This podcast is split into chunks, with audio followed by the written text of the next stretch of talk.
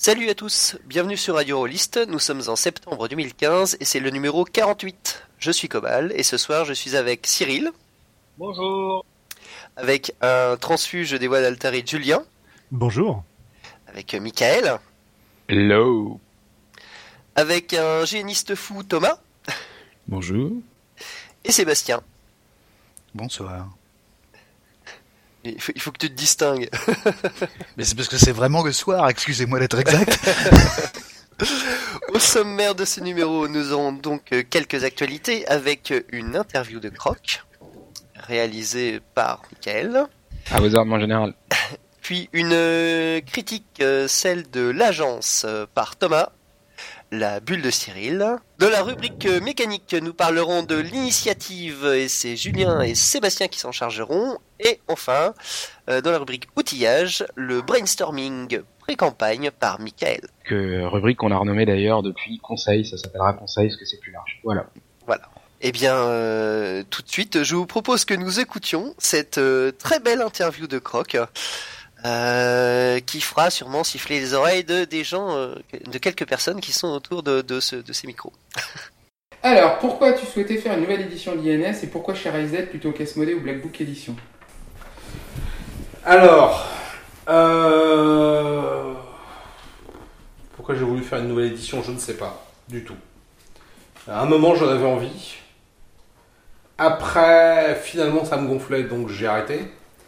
Et quand euh, Jeff a eu l'idée de faire Bitume, je me suis dit, pour être sûr qu'il puisse, euh, que son premier jeu puisse marcher le mieux possible, euh, est-ce que je lui donnerais pas plutôt Innominé plutôt que ça ne l'empêche pas de faire bitume après, mais que Innominé me semblait plus vendeur?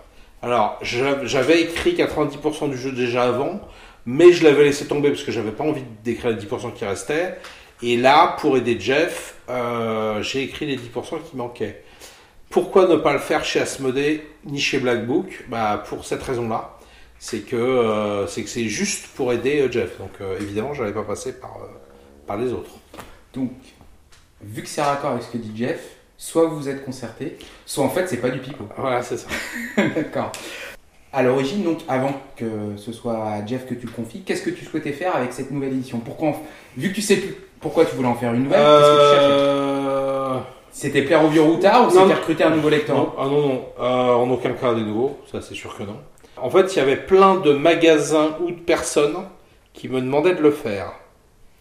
Et euh, d'ailleurs, en particulier un gros magasin parisien qui, c'est amusant, euh, n'a au final pas pledgé sur le Kickstarter.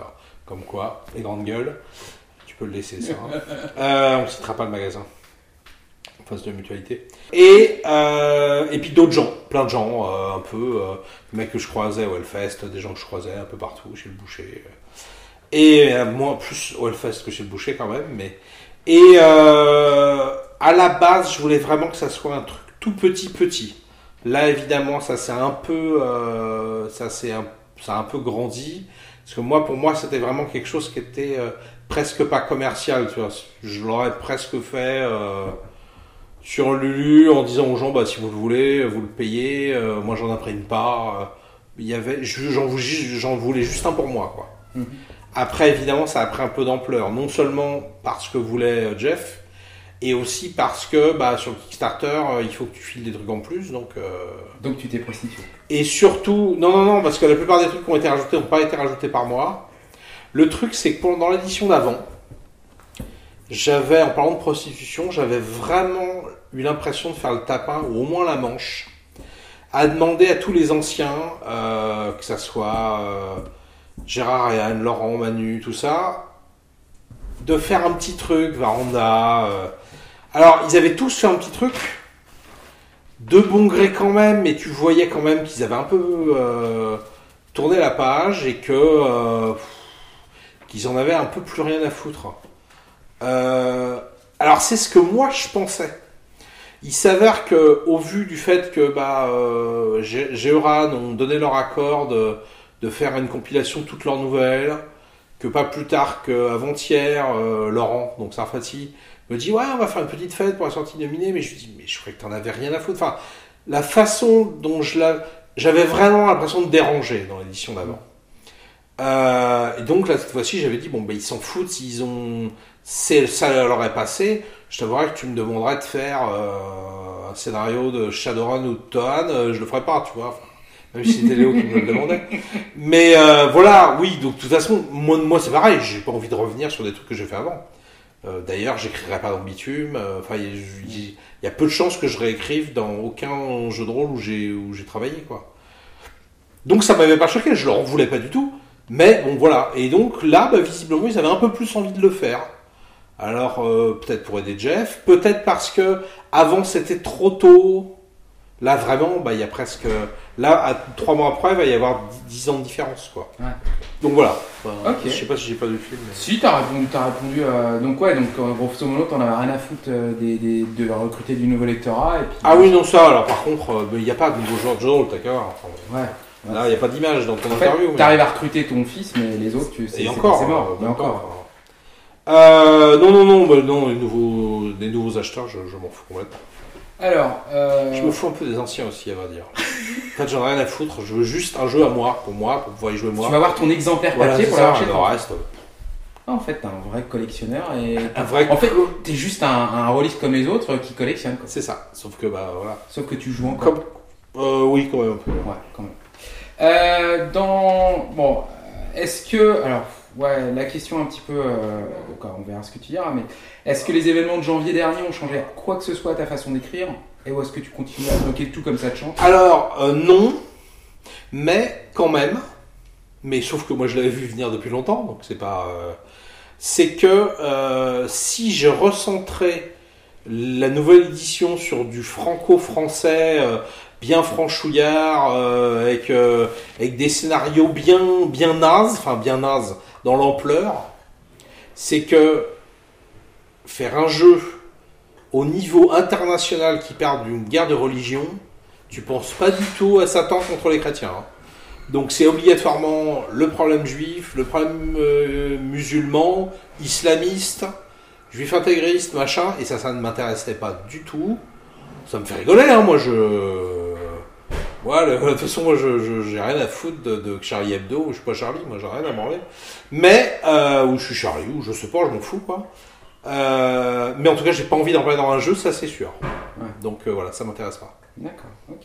Donc, grosso modo, Innominé pourrait très bien se moquer de tout ça, mais c'est pas ton optique parce que ton but c'est vraiment de jouer, c'est faire un jeu. Bah, en tout cas, ça, ce genre de truc, ça m'amuse pas trop, j'y connais pas grand chose, et voilà. quoi. D'accord. Euh, donc la nouvelle édition, elle se recentre sur les anges, sur les démons et sur leur ménagerie, quoi, Ouais, les familiers, ouais, ouais, euh, les ouais. soldats de Dieu et les sorciers. Oui. Quand est-ce qu'on saura ce qu'il est advenu de la troisième force suite au Mmh. reboot euh, ou des psys, quoi, Jamais. des tout ça? Jamais. Alors, il faut bien que ce soit clair que je réécrirai plus une ligne d'innominé à, enfin, même plus, à partir de, à partir de rien, euh, à partir d'il y a un an, donc, enfin, à partir d'il y a six mois. Donc, de toute façon, ce qui sera fait sur la gamme après, je m'en fous complètement. De toute façon, je suis pas Denis Gerfaux, ni Frédéric Veil, donc, je, j'imposerai rien. Si les gens, ils veulent faire des trucs, ils font des trucs. Le background de la dernière édition, il est clair. Tout ce qui a existé, a existé. Reste à savoir, la seule question qu'il faut se poser, c'est est-ce qu'il y a eu aussi une coupure avec le Valhalla, avec le, les panthéons celtes, les Égyptiens et toute la, la Smala, ou est-ce que c'est juste le, paradis qui est coupé? Je pense que c'est tous les panthéons, sinon euh, les Vikings auraient, en 6 ans, les Vikings auraient pris le dessus. Donc on peut imaginer que tout est coupé, donc il reste de tout ça, mais en quantité bien inférieure. Enfin, déjà qu'ils étaient en infériorité par rapport aux autres et Ouais. qu'il y en a déjà beaucoup plus de tués, il doit y en avoir très très peu. Mais il y en a obligatoirement, enfin euh, oui. Mais ça, il se fera ce qui se fera. Je sais pas, je m'en fous. Ok. Euh, est-ce que t'as... Alors, du coup, en fait, tu dis que t'écriras plus. Non. Donc, si je te demande, est-ce que tu vas bâtir des intrigues à long terme dans le suivi euh, avec des PNJ récurrents Alors, Mm, Alors, autant je respecte, ça soit clair, parce que là, je sais que Gérard va le lire, ça. hein. Euh, j'ai bien aimé, euh, j'ai bien aimé le background compliqué de Gérard Ryan, mais c'est vrai qu'à un moment, les marches, les dragons, les trucs, c'était plus trop mon trip. Les trucs euh, mégalos de, de Yen Studio, là, c'était vraiment n'importe quoi. Surtout que c'était, ça s'est terminé, que j'ai été obligé de les jeter à coups de balai parce que parce qu'il s'il s'était incrusté, quoi. Euh, bon là, faut pas rigoler, il y en a qui est mort. Je dédie le jeu d'ailleurs. Ouais. Mais les autres, euh, je sais pas, ils étaient devenus le- les gardiens du temple. Enfin, c'était comme les, les, les, les mecs qu'on tué tout le monde à Charlie, quoi. Ils s'étaient fait leur truc, c'était, ils étaient chez eux et, euh, et je dérangeais presque, quoi. Ils m'ont quand même balancé des phrases du genre, oui, mais, euh, mais maintenant le jeu il t'appartient plus, quoi. Ils me l'ont dit, voilà. Et, et surtout, tu peux pas te passer de nous, sinon le jeu il est mort. Bon, il est encore vivant, bande de connards. Et, euh, et euh, donc voilà. Euh, alors que Georan se sont se sont éclipsés euh, avec élégance, et je pense qu'ils avaient euh, ils avaient peut-être, euh, en tout cas, ils auraient eu raison d'avoir d'avoir d'avoir un peu la haine d'être inversé euh, comme ça s'est passé ou pas. Voilà. Bah, c'est sûr que les suppléments qui sont parus après euh, ce qu'ils ont fait eux, je pense que le dernier c'est Mucho Special Scaphandrum, j'en suis pas sûr, mais on voyait très bien qu'après la baisse de qualité était flagrante, comme quoi ils étaient bien, ils n'étaient pas indispensables, mais en tout cas sans eux c'était pas pareil. J'aime bien les petits scénarios, euh, ou alors des toutes petites campagnes, genre Baron Samedi, ou, euh, ou euh, Delenda, euh, enfin, euh, Notre-Dame doit être détruite, là, le truc de Gérard Del, Delendas. Normalement c'est Delendas Carta, Carthago, je sais plus. Je vais passer pour un inculte. bon, le scénario avec machin, le petit, la petite mini-campagne avec Jacques Léventreur de, de Gérard Ryan, tout ça c'était très bien. Mais, mais ça n'a jamais été mon trip. Donc, bah, est-ce que ça va devenir ça après? Je sais pas. Euh, S'ils veulent le faire, si Jeff veut le faire, ça sera super. De toute façon, moi je jouerai que des petits scénarios avec euh, le curé pédophile, le, Crash Auto. euh, voilà, avec Crash Auto et tout ça. Euh, donc, grosso modo, jusqu'à jusqu'à maintenant, tu as caché ce qui s'était passé avec l'histoire du grand reboot. Il y a, il y, a, il y a des théories, mais il n'y a absolument aucune Ah, mais j'en réalité. ai aucune idée. Et voilà, c'est ça. En fait, tu sais pas ce qui s'est Si, passé. si, Satan est dans M&M's. Ouais, Je pas pu le dire dans les règles parce qu'on peut pas citer de marque. Ouais. Ah, M&M's rouge. ouais. Mais Si la ça, c'est pas une révélation, qu'est-ce qu'est-ce que c'est qu'une révélation? Ouais. Ah, d'accord. Ok, Voilà. donc tu vas pas faire le, le grand livre des révélations? Du tout, non. Ah, c'est pas ton genre. Non. En fait. T'es qu'un salaud. Ouais. Bah, les pigistes, ils sont au courant de rien. C'est les mecs qui vont écrire. Ça, puis mais, toi. mais Mais moi, en fait, mais moi non plus, moi non plus. Donc, euh, qui est responsable? Personne n'est responsable. Je, je sais pas. euh, Donc, une bonne grosse bande d'irresponsables. C'est Qui exactement. vont être à la, aux commandes de tout ça. D'accord, ok, mais ça En promet. tout cas, il- en tout cas, j'y serai pas. D'accord, ouais, c'est facile. Donc, suite au grand reboot, euh, tout ce qui est hiérarchie angélique et démoniaque a sauté. Oui. Donc, ce qui change un peu beaucoup l'optique du jeu. Oui. Euh, pourquoi tu as choisi cette option? Et quelles étaient les autres solutions que tu avais envisagées avant Aucune. Si, si, si, si, si, si. si. Alors, d'abord, Si, si. dans l'ordre. À une époque, je crois que tu t'en souviens d'ailleurs, d'ailleurs, j'avais parlé de faire une version post-apo de ISMV.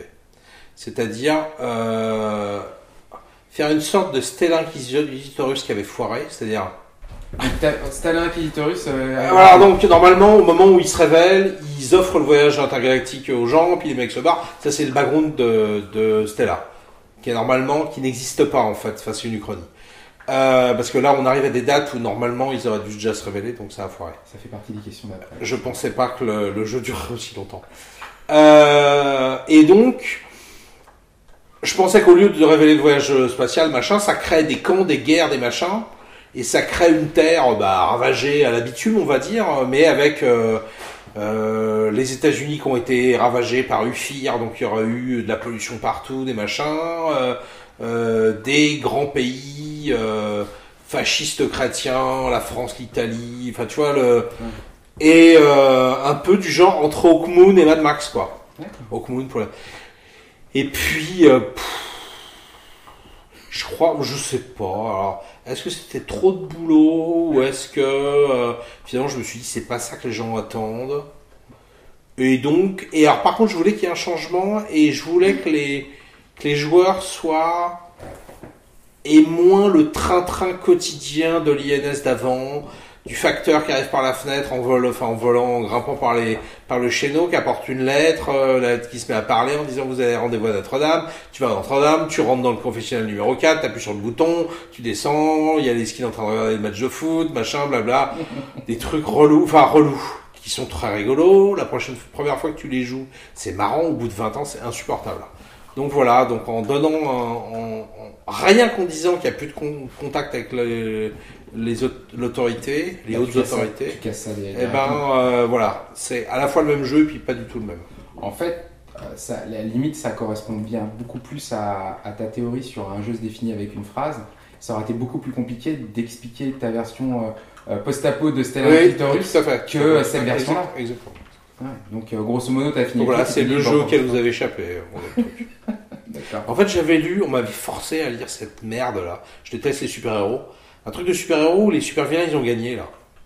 Et où Hulk qui est devenu cannibale et euh, Old Man Logan. Tu vois pas ce que c'est. C'est une série de 3-4 BD. Et alors donc, il y a Hulk qui est devenu, euh, qui est devenu cannibale. Il le héros c'est Wolverine, je crois. Et il mange Wolverine et Wolverine il sort du ventre. C'est un truc officiel Marvel. Hein. C'est euh, et il y a des citadelles. Euh, T'as Doctor Doom qui a gagné, donc il a pris tout New York et tout. Euh, Ça me semblait une revisite des super-héros euh, euh, qui était rigolote. Donc je me suis dit quand il nommé ça aurait pu être ça. Bon, au final, tu l'as pas fait. Voilà. Ok. Old Man Logan, oui, c'est ça. Alors, après, il y a, il y a le côté. euh, t'es quoi, dans, dans- dans ton ADN, t'aimes bien les mécaniques compliquées. T'es quand même un, un gros Ouais. furieux d'ASL, Ouais, t'es un ouais, furieux ouais, de Shadowrun, ouais, ouais, ouais, j'en passe les meilleurs. On va dire. Pourquoi t'as opté pour un système de jeu aussi simple Parce que ça me faisait chier de rapprendre des règles encore. Donc ce que j'ai fait, c'est que j'ai écrit un truc hyper compliqué. Et chaque fois que je jouais, tout ce que j'oubliais, j'enlevais. Et il reste ce qu'il y a là. Et comme j'ai plus tellement de mémoire, il reste plus grand chose. Voilà. Ah, D'accord, ok. Moi, bah, Et sinon, pour que les pouvoirs soient rénovés et, euh, et sympas, j'ai pas réouvert un seul bouquin illuminé. J'ai fait tout de mémoire. Donc il y a des pouvoirs qui y sont parce que je m'en souvenais, et ceux qui y sont pas, c'est parce que je m'en souviens pas. pour ça que les noms des pouvoirs, on voit que t'as joué pas mal à donge parce qu'il y a des pouvoirs attaquant finesse. Puis après, ouais, puis après, voilà, j'ai joué à, bah, plutôt à Pathfinder. Pathfinder, plutôt à Ouais, non, mais on voit, on voit le truc, quoi. Qu'il y a pas mal de noms Et les pouvoirs. domaines, ça vient de Chronique oubliée. Le fait que les films, alors moi, les films, je voyais ça à l'époque de, de Légendes Celtiques et de tous ces trucs. Mais comme ils l'avaient refait dans Chronique oubliée et que ça marchait plutôt bien, je l'ai repiqué. Désolé, euh, Black Book. Euh, et les 4 prouesses, d'où t'es venue l'idée? Des hauts faits de, de jeux vidéo. D'accord. C'était Euh, pas une réflexion aux toilettes comme tu fais d'habitude, c'est vraiment. Non, non, non, c'est euh, bah, c'est euh, parce que comme on- je joue beaucoup aux jeux vidéo et que moi j'aime bien les hauts faits. Alors il y a des, des hauts faits débiles du genre euh, tuer 10 000 monstres, tuer ça. Mais il y a aussi euh, réussir le scénario sans utiliser uniquement main nue et tout- toutes ces conneries là. Donc je me suis dit on peut pousser la connerie plus loin. Il y a un jeu de plateau qui l'a fait, My Side Mystics, mais qui l'a fait pas trop bien, je trouve. Mm. Surtout que tu les gardes pas un scénar sur l'autre, enfin, c'est un peu, c'est une, une bonne idée mal exploitée. Il y a des kits de ligue de certains jeux de cartes à collectionner où il y avait ça. Tu t'imposais de jouer sans tel truc, sans tel machin. Je crois que c'est du Lord of the Rings de Decipher qui faisait ça. Donc euh, voilà, tu jouais un deck euh, que euh, Urukai et donc t'avais le truc Lurtz, euh, t'avais des petits trucs à voilà et c'était un début aussi de ça quoi. Là avec les cartes ça pousse le truc beaucoup plus loin parce que bah, c'est de la qualité euh, et puis euh, voilà c'est pas sûrement griffonné sur un bout de papier c'est Ouais, et puis c'est spécifique à chaque scénar. Donc c'est c'est aussi un Tout côté, euh, c'est un côté vachement sympa. Voilà. T'as joué ce scénar, t'as gagné. Toi, t'as gagné la carte prouesse qui va bien dans ce scénar-là. C'est ou c'est qui va pas sympa. d'ailleurs. Ouais, ouais, oui, bien sûr. Une galère en l'occurrence. Voilà. euh, ouais, ouais, bien sûr. Et c'est c'est aussi pour que on n'ait pas. Normalement, il n'y a rien qui a vraiment trait au scénario. C'est seulement si tu as été un peu plus loin que la réussite que tu devais faire, ou alors si tu t'es complètement perdu dans d'autres trucs. T'as buté un PNJ qu'il fallait pas. Ah, t'es des machins. Le, le mec euh, Ouais. qui était évident qu'il fallait pas l'attaquer, tu le butes, bon voilà, t'as ta carte. En l'occurrence, c'est pas bonus là. Non, C'est clair. Non, mais c'est ça qui est bien, c'est que c'est à la Ouais. fois des cartes bonus et des cartes malus. Donc, euh, Donc ça j'ai dépend fait- ce que t'as fait. J'ai fait que ceux du premier scénario, et encore peut-être pas tous. Et là, j'ai lu, euh, parce que là, je, le reste, je vais le découvrir euh, presque comme vous. hein. Sur les quatre Euh, les autres. et les autres, j'ai vu que le- l'esprit était bien respecté, des citations à la con, des pouvoirs bien débiles, enfin parfait. quoi. Ok. Euh, question plus pour les, euh, pour les, pour les vieux routards. C'est quel est l'archange le plus cheaté selon toi? Il n'y a pas d'archange cheaté, Non, non, mais joue pas, dans l'édition actuelle, dans les précédentes. Ah, dans les pouvoirs? Ouais. Non, de- de- de- de- dans quel sens? Quel est l'archange qui est euh, le plus grugé, le plus métabile que t'es, que que ça a été fumé, quoi? Bah, ça ne peut être que, euh, que Yves, vu que c'est lui qui a écrit l'histoire, euh, qui a tout écrit. donc, tu peux pas- je ne fais que relayer peux- les questions qu'on m'a posées. tu peux pas ça. lutter. Quand est-ce que Marie-Joseph Maillet partir va enfin devenir archange? Ah non, jamais. Bah, toute façon, il y a on plus sait pas, on sait pas ce qui se passe. Je sais plus d'archange. On sait pas ce qui se passe là-haut, peut-être qu'elle a. Hein? Ok, d'accord. Euh, donc, l'autre question, mais je pense que tu y as répondu quand même. Est-ce que Stella Inquisitorius est un futur compatible de ce reboot de INS Non, absolument Forcément, pas. On est d'accord. Mais de toute façon, ça ne l'était déjà pas depuis, je sais pas combien. euh, faut que je revoie Stella, mais c'était pas. euh, c'était déjà plus. euh, Et la dernière question, euh, pourquoi tu as créé aussi peu de jeux de rôle en- en- depuis 20 ans? Parce que, à ma connaissance, Nightcrawler et Bitume version anniversaire date de 95, c'est-à-dire il y a 20 ans. Et est-ce que Il y a eu Cops, INS euh, il y a eu Cops entre les deux. Oui, mais un jeu estampillé exclusivement croc, les derniers c'était Nightcrawler et Bitume. Ah, mais avant, je mettais avant- que mon nom parce que ça se, faisait, ça se faisait vendre, mais je les faisais pas tout seul non plus. Donc, Est-ce euh, que la V5 Non, le, le vrai. Le vrai euh, je me sens plus co-créateur, par contre, mais je me sens plus co-créateur de Cops. Euh, Dans IS5, j'ai rien fait du tout. Euh, Le dernier jeu auquel j'ai participé, c'est Cops. Parce que c'est vrai que euh, bon, dans le jeu de base, j'ai quand même écrit beaucoup de choses. Après, c'est Geoff qui a pris les rênes entièrement. Dès le deuxième supplément, j'ai encore écrit des trucs dans le premier. Et après, ça a été lui tout le temps. Et tout ce qu'on a fait comme système de jeu, c'était lui et moi. Mais c'était un dialogue permanent. C'était à l'époque où on travaillait Bah, dans, le même bureau, dans, dans le même rôle. Donc c'est. c'est- Non, mais la, la question en fait c'est euh, du coup avec cette V5 qui sort, et t'as quand même écrit le livre de base, c'est pas juste rien. hein. Oui. Est-ce que tu vas. Mais non, je parlais vois de- bien en écrire Non, non, non, quand je parlais d'une version, je confonds les, les versions. Celle, non, non, celle que j'estime n'avoir pas écrite du tout, c'est la V4, Ouais. celle qui est écrite par Franck. C'est bien pour ça que je la Ouais. pas dans les dans, dans Ah l'histoire oui, oui, la non, non, oui, oui, Pour elle- moi, c'est clair. Elle, elle y est pas du tout. Pour moi, c'est pour ça que je te parle de Nightcrawler et que je te parle de de, de Bitume version anniversaire, mais euh, qui sont sortis en 95. Mais Et, et tu plaisantes, bitume en version anniversaire, il n'y a pas une ligne. oui, que- Soit c'est des, c'est des lignes de trucs que j'ai raconté, que j'ai écrit en 86, soit j'ai rien fait. Donc si j'ai même rien fait dans. Et est-ce que tu vas en faire d'autres du coup? Non, je pense pas. Ça ne m'intéresse pas en ce moment. Je dirais pas que ça m'intéresse plus, je dirais pas que ça m'intéresse pas. Ça ne m'intéresse pas en ce moment. Voilà. Et tu vois. Alors, et je pense, alors, le, le principe de- de- du jeu de rôle aussi, c'est que je me dis, je me sens parfaitement légitime pour travailler sur un jeu de société, de plateau, sans y, enfin, sans y jouer, sans être un passionné du jeu. Euh, je trouve que c'est euh, c'est un travail. Faire des jeux, c'est un travail. Je peux travailler parfaitement sur des jeux que je n'aime pas. Je peux parfaitement faire des jeux euh, auxquels je ne jouerai pas une fois qu'ils sont sortis, mais par professionnalisme, faire qu'il plaira au public auquel il est destiné. Ça, c'est mon métier de tous les jours. Je pense que c'est intellectuellement malhonnête de créer un jeu de rôle qu'on sent pas, auquel on jouera pas, qu'on joue pas, et euh, euh, et c'est arrivé une fois dans un de mes jeux. Euh, L'idée de base me plaisait, pourtant j'ai écrit le de euh, Scales en fait. hein. Autant que je le dise. C'est pas comme euh, Star Player tout à l'heure. Je- Euh, Scales, j'ai écrit le jeu, j'étais content du jeu. Déjà dès le premier scénario que j'ai pas écrit, que Stéphane Burat a écrit, déjà le jeu il m'a échappé. Et ce qu'il est devenu, ouais, ne m'a jamais plu. Mais ça se trouve, le jeu me plaisait pas non plus. Je pense, que j'ai écrit un truc qui allait pas exactement dans la direction que je voulais. Et après, c'est très malhonnête de d'écrire dessus. Parce que euh, euh, faire un jeu de plateau, c'est de la technique. Euh, c'est, ça peut être une ambiance, mais l'ambiance elle est amenée par de la technique, par du machin. Je trouve que pour écrire un jeu de rôle, il faut un peu plus de cœur et que si t'es pas dedans, bah t'es pas dedans. Et là en ce moment, j'ai pas du tout envie d'écrire, donc j'écris pas. Bah. Je, je peux pas, je ne peux pas, par exemple, je peux pas écrire, euh, écrire à, à la commande pour du jeu de rôle, quoi. C'est impossible. Il faut que j'ai l'idée au moment où je l'ai, quoi. Ceci dit, écrire à la commande, je l'ai quand même fait. Enfin, à l'époque, on sortait. euh, Ah, mais un tu peux le faire maintenant. Tu peux faire. Tu, tu plus, tu veux voilà. plus et tu peux plus. Ou on va dire les deux, les deux, les deux. Ouais, ouais, ouais. Voilà. Ça, ça répond à la question. Ok, j'arrête de te torturer. Voilà. Merci. Tatin Alors elle était bien, hein, non, cette interview?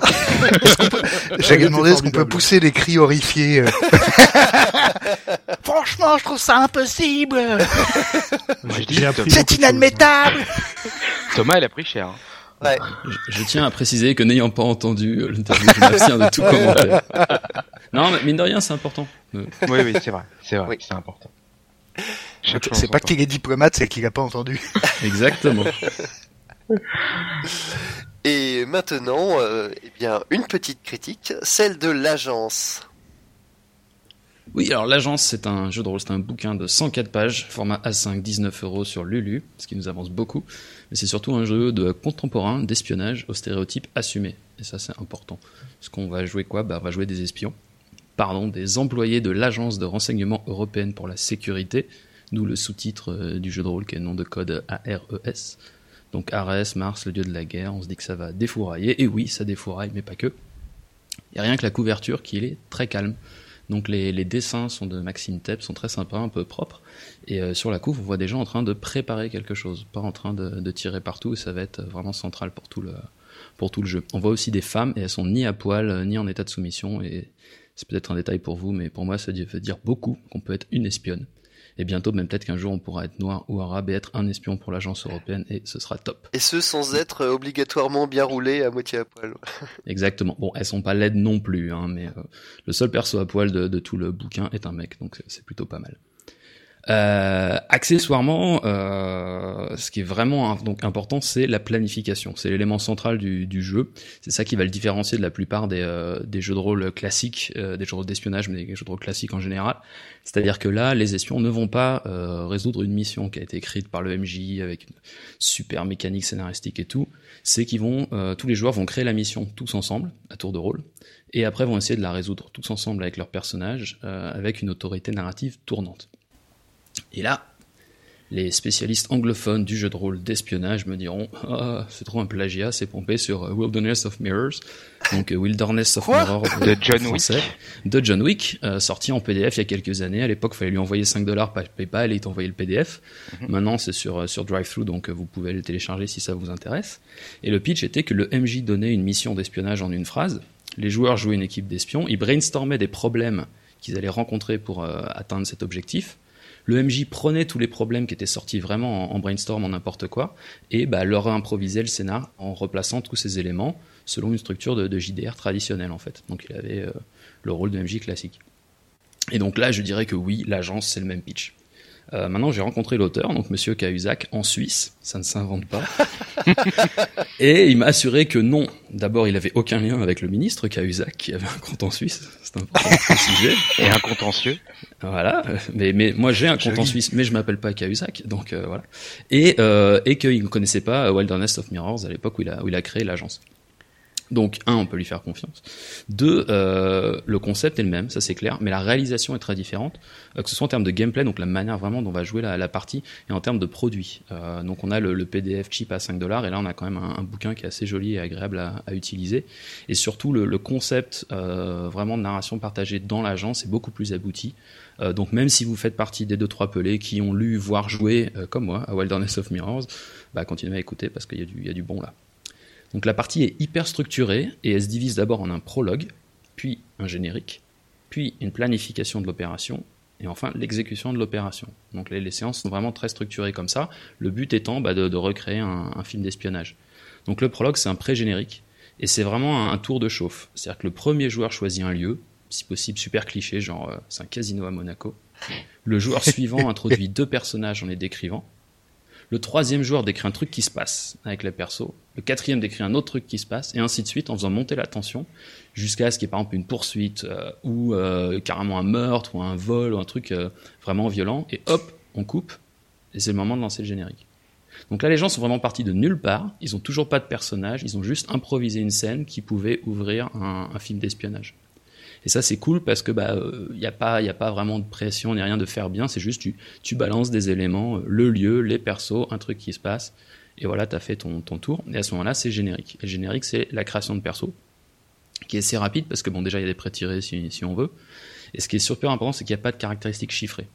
Donc les personnages, ils se définissent d'abord par une spécialité. Donc pour faire court, il y a le bourrin, il y a le ninja discret, Il y a euh, le social arnaqueur, genre futé dans, dans l'agence touriste pour les vieux, et euh, le techie hacker, euh, voilà, qui arrive à, tout faire avec ses, ses gadgets. Les persos ont un état, donc d'opérationnel tout va bien jusqu'à mort. Donc c'est un peu comme des niveaux de blessure, mais au sens large. Un diplôme et deux expériences professionnelles. Un diplôme de quoi? Et justement, ça peut être un diplôme de tout. Donc ça peut être euh, doctorat en mécanique quantique, comme euh, Ah. j'ai mon CAP menuiserie, comme euh, instructeur Mais officiel. Non, mais c'est important ce truc-là parce que c'est vraiment c'est c'est ce qu'ils ont fait avant de c'est un CV quoi. Donc c'est ce qu'ils ont fait avant de rejoindre l'agence quoi. Et deux expériences professionnelles qui bah, sont un peu plus pratiques. Donc euh, il y a un des PNJ, il a été euh, gérant de casino. euh, euh, Il y en a qui peuvent avoir été mercenaires, il y en a qui peuvent avoir été bah, euh, menuisier par exemple. Et euh, mais comme on reste quand même dans des pardon Podcaster, ça- tu penses euh, je Ouais, non, je pense, je que Podcaster, c'est- top pour être recruté comme espion derrière. C'est- clairement pour ça que j'ai rejoint Radio Release d'ailleurs. C'est pour pouvoir rejoindre l'agence.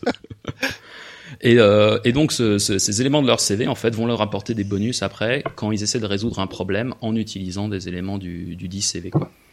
Euh, y a, enfin, les persos peuvent avoir des proches, euh, donc c'est des, des PNJ, mais ils sont vraiment importants pour le, pour le jeu en campagne, donc si vous faites du, du one-shot, ce sera pas très très important.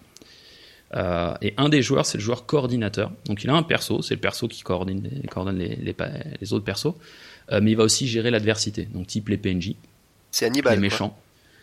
C'est Hannibal? Euh, ouais, ouais, c'est un peu ça, ouais. Ou alors c'est euh, contrôle, c'est le mec avec le téléphone qui dit euh, attention à gauche, il y a un mec qui arrive. Euh, donc ce, ce joueur-là a clairement certains rôles du MJ, mais avec beaucoup moins de contrôle parce que bah, le, le contrôle il va, il va clairement tourner. Euh, et bah, il va être supposé être inspiré par les éléments du pré-générique, donc qui sont sortis de nulle part, et donner l'objectif global de la mission en une phrase. Et il va dire où se passe le, le briefing. Et à ce moment-là, il va se taire. Euh, et donc là, on rentre dans la phase de planification de l'opération.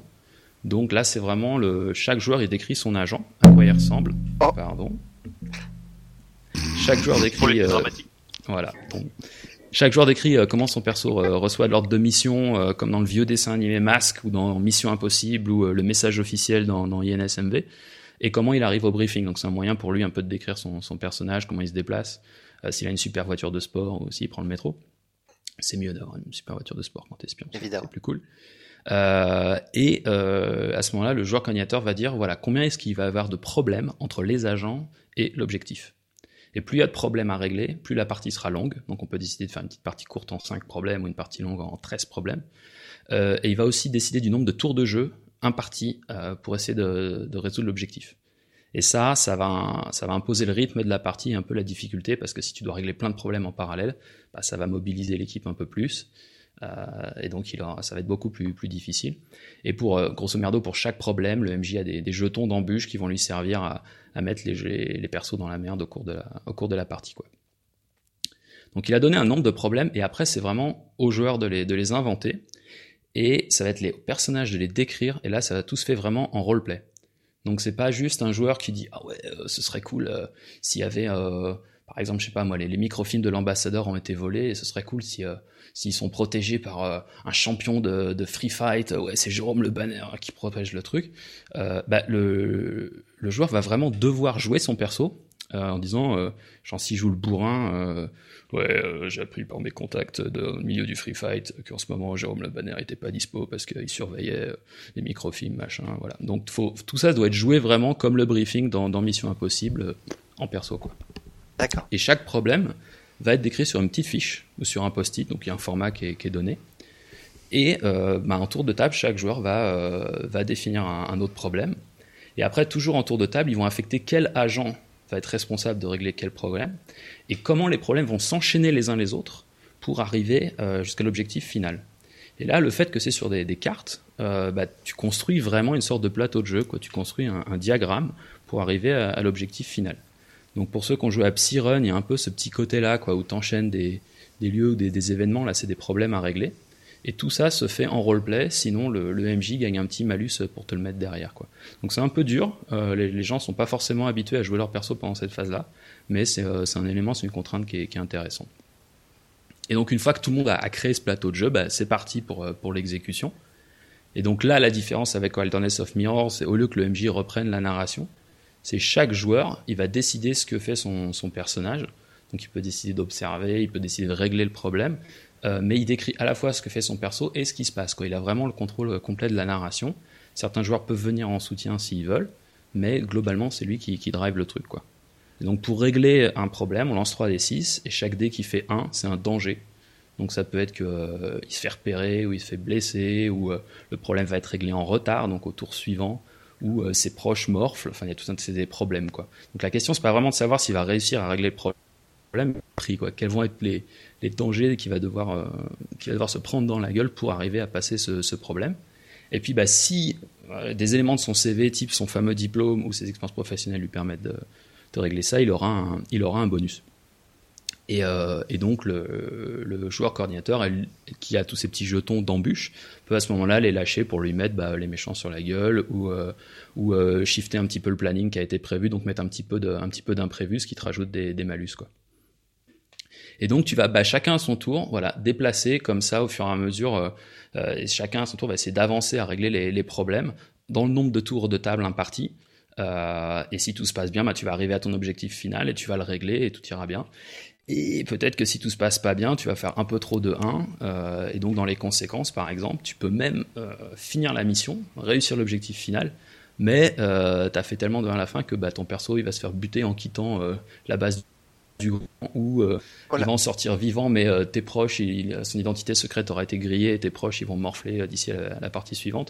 Donc il peut y avoir des conséquences même après que, que l'objectif final a été, a été atteint. Quoi. Ce qui est assez sympa pour le côté en campagne, c'est-à-dire c'est possible de, passer un scénar en force, mais, mais, tu risqueras de le payer à la prochaine. Quoi. Donc vraiment, toutes ces structures pré-génériques, génériques, préparation, exécution, c'est vraiment fait pour du Mission Impossible.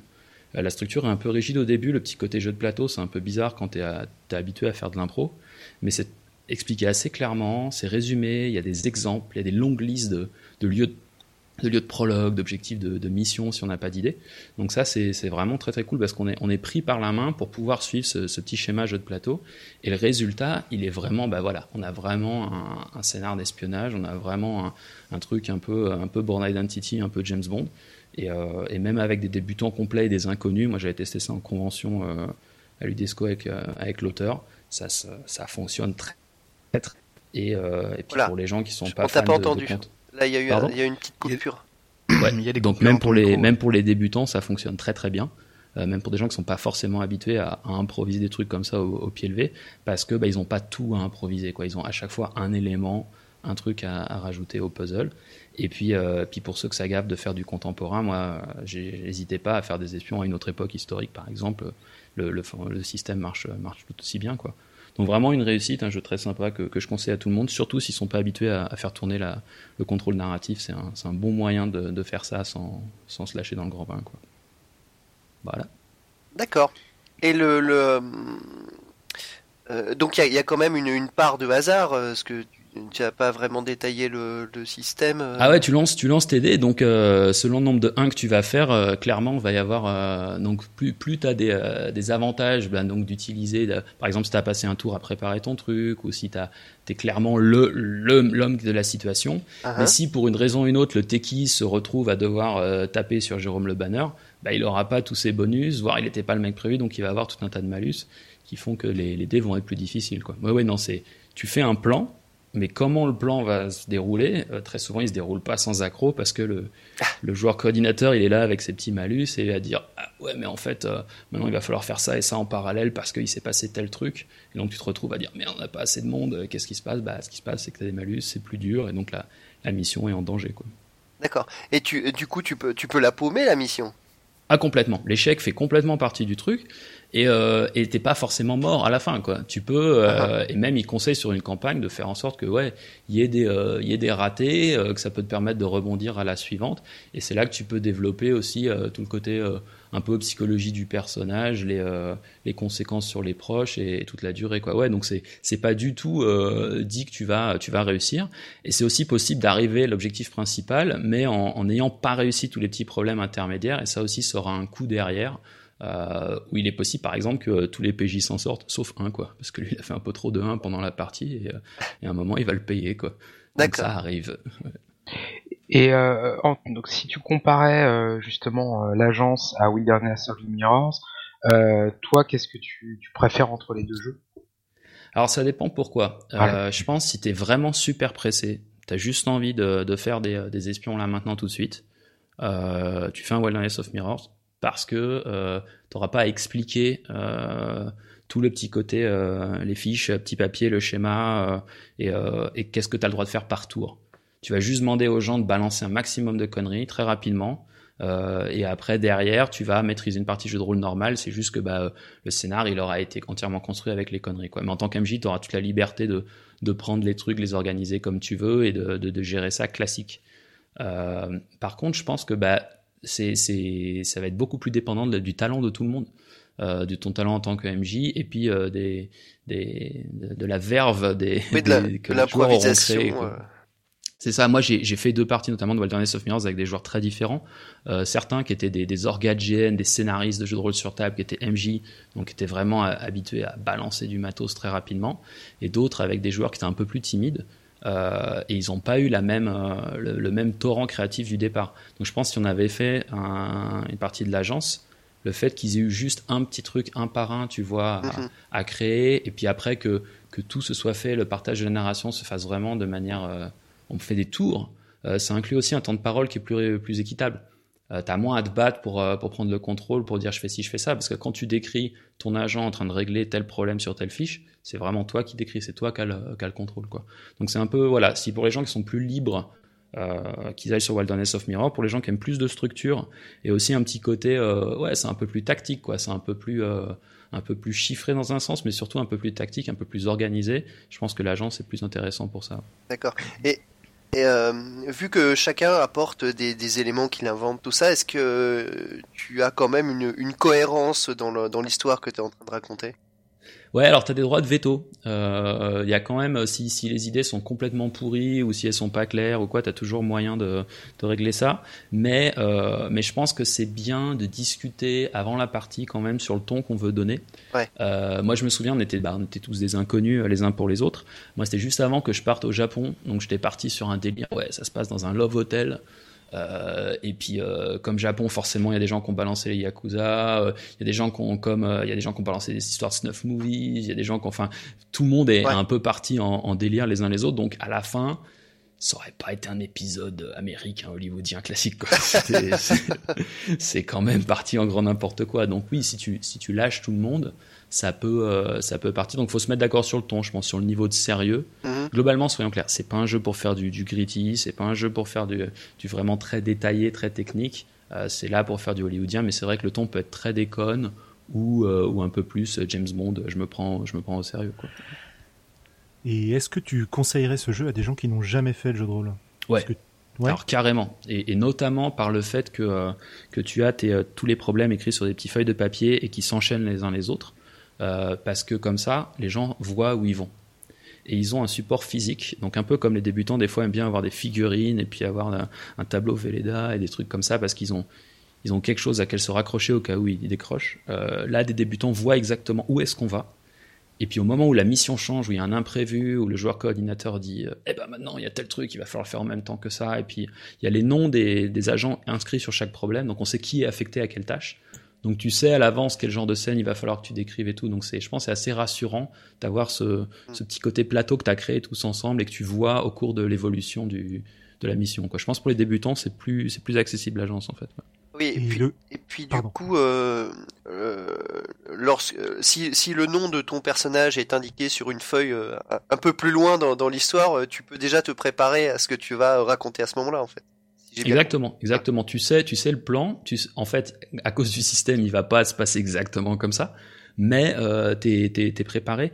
Et surtout le côté du, je pense que le, le pré-générique, moi, c'est un truc que j'adore euh, dans les dans les scénarios de jeux de rôle classiques. Mais là, le fait de partir sur un pré-générique qui est juste cliché et, euh, et où t'as même pas ton personnage, c'est juste, on peut faire n'importe quoi et c'est ok. Euh, c'est vraiment un tour de chauffe. Je pense que c'est vraiment bien pour mettre à l'aise des débutants. Au début, ils vont dire mais euh, vraiment, je peux faire n'importe quoi. Oui, bah pense à, pense à un truc d'espionnage et vas-y. Et je pense que ça c'est un bon, un bon moyen de se chauffer avant de, de jouer vraiment son perso et de partir dans l'interprétation plus classique. Ouais. Ok, très bien, merci. Euh, Quelqu'un veut rajouter quelque chose? Demander quelque chose? J'aurais juste une question sur qu'est-ce qui définit la personnalité des agents euh, au- au-delà de leur diplôme et de ce qu'ils ont fait avant. Est-ce que leur caractère euh, intervient au-delà des familles que tu as mentionnées? Enfin, Alors dans les euh, dans les, les pré-tirés sont assez développés donc ils ont une personnalité un peu un peu bas, un peu de il y a une, il y a une sorte de, de petite nouvelle d'ambiance à côté des euh, à côté des fiches. Euh, mais sinon la la fiche est quand même très euh, très light. Donc euh, c'est à toi de c'est à toi de voir si le gars il est euh, endurci machin. Euh, dans les règles de campagne il y a un petit un petit truc où tu peux avoir un une espèce de secret personnel, un état psychologique euh, que tu peux même euh, révéler à un moment euh, pour avoir le méga gros bonus, tu vois. Genre, oui, mais en fait, ma sœur, elle avait été enlevée par ce grand méchant et c'est pour ça que maintenant ça va être sa fête. Et là, t'as boum, 4 des bonus et tu peux y aller, quoi.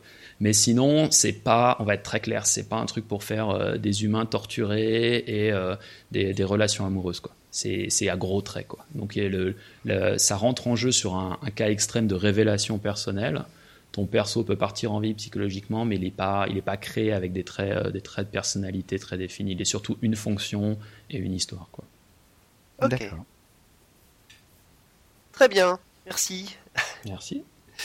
Eh bien, euh, maintenant, euh, c'est le moment que tout le monde attend. C'est celui de la bulle de Cyril. Cyril Oui, hello, salut. Euh, alors, euh, je voudrais vous faire euh, une bulle sur l'initiative. Donc, en fait, euh, le, le combat, euh, enfin, le- sur le combat d'une manière générale, et euh, finalement, ça va retomber sur l'initiative, vous allez voir. Euh, quand même beaucoup de énorme. drôle. On- Vous êtes d'accord que ça occupe une place centrale, tant en termes de volume de règles que euh, d'activités euh, que nos personnages euh, voilà, euh, exercent durant, le, durant une partie. Donc euh, on se bat beaucoup et souvent même c'est quelques secondes qui prennent la moitié euh, de la session de jeu souvent. Et, euh, et, en fait, une chose que je remarque, c'est que finalement, ça, la façon de se gérer la plupart du temps, c'est plus un peu comme une simulation qu'un ordinateur pourrait faire. C'est- quelque chose qui prend en compte des, des facteurs assez physiques, euh, l'allonge, le poids, le, les, armes, euh, la force, euh, des tas de trucs comme ça. Et euh, il y a beaucoup d'autres choses euh, qui, euh, qui, qui apparaissent moins souvent, je trouve, dans les règles. En même temps, je je suis pas une encyclopédie vivante, donc euh, je suis sûr qu'il y a des jeux qui, euh, qui, euh, sont complètement euh, différents, mais typiquement euh, savoir lire l'adversaire, euh, la, la, la, gestion de la fatigue euh, en cas d'effort modéré, en cas d'effort intense, le rythme auquel on va la récupérer, peut-être la fatigue, le second souffle.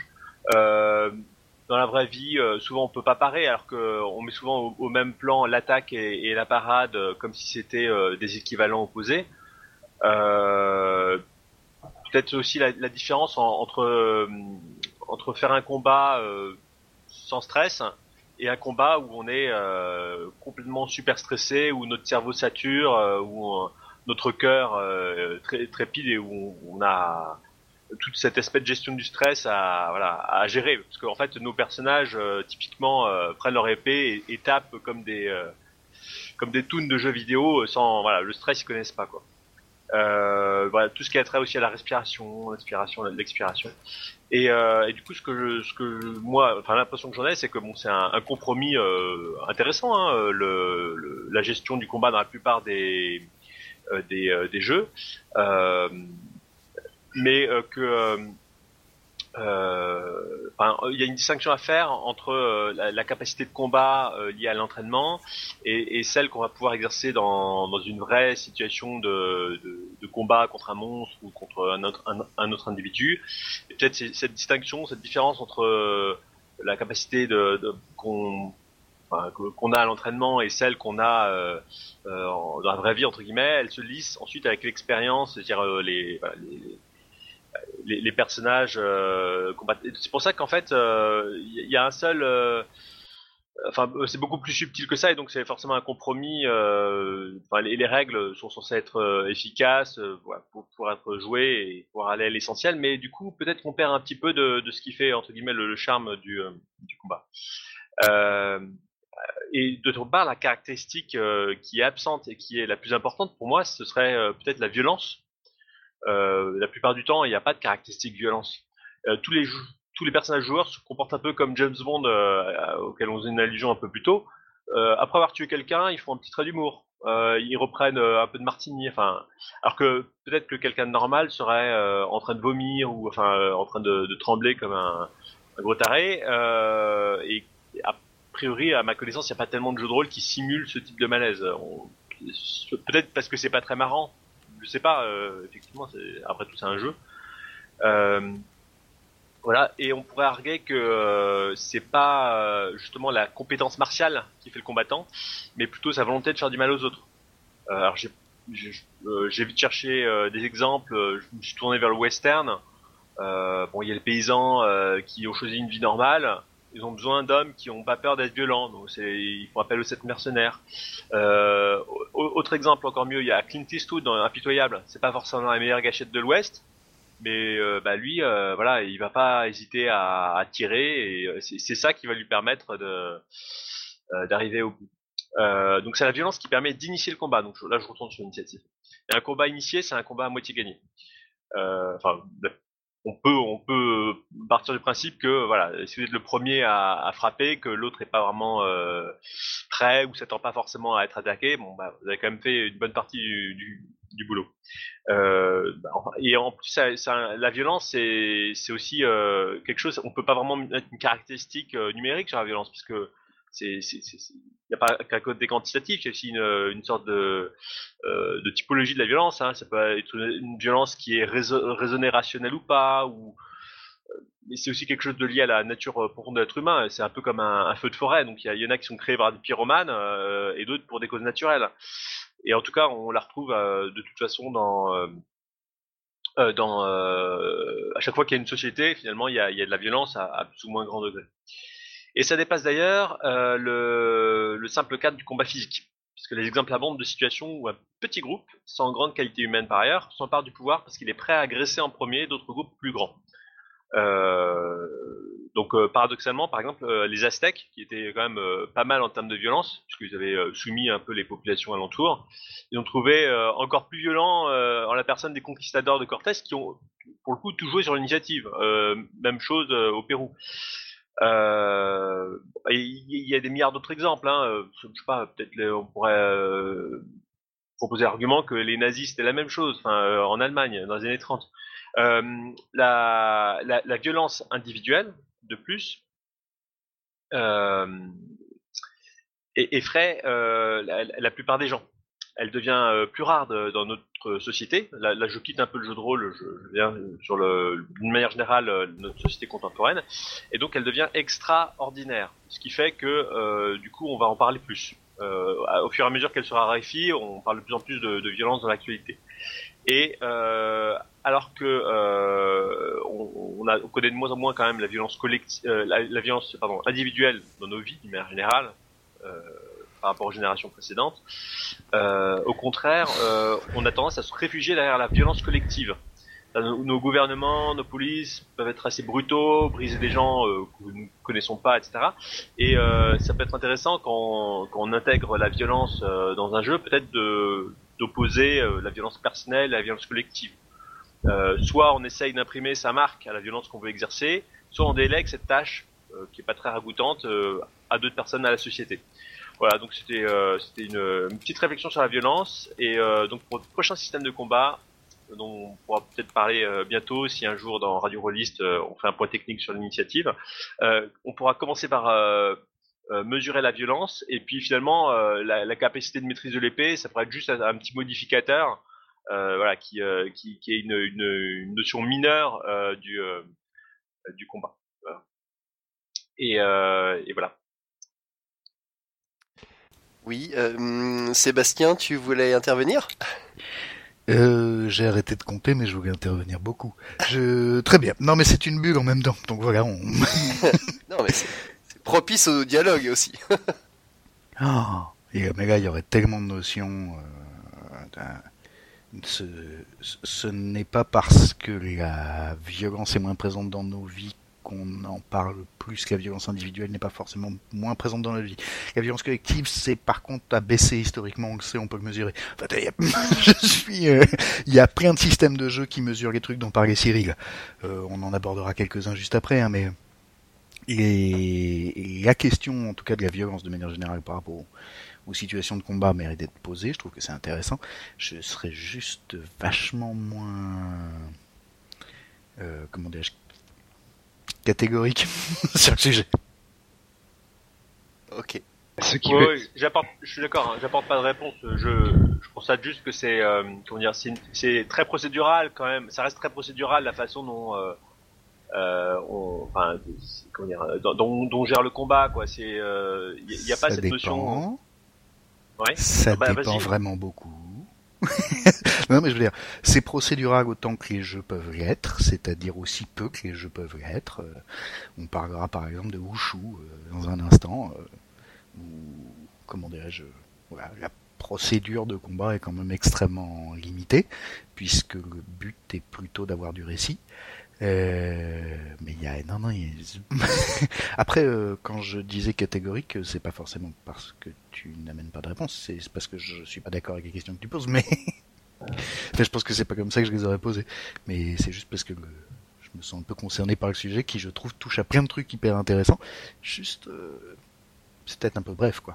Bah, ça peut permettre justement euh, de- de- d'embrayer sur une émission suivante, sur justement ce sujet-là, euh, sur les, les, les, les sujets abordés ou évoqués par Cyril euh, euh, sous un spectre un peu limité et justement d'é- d'élargir le débat.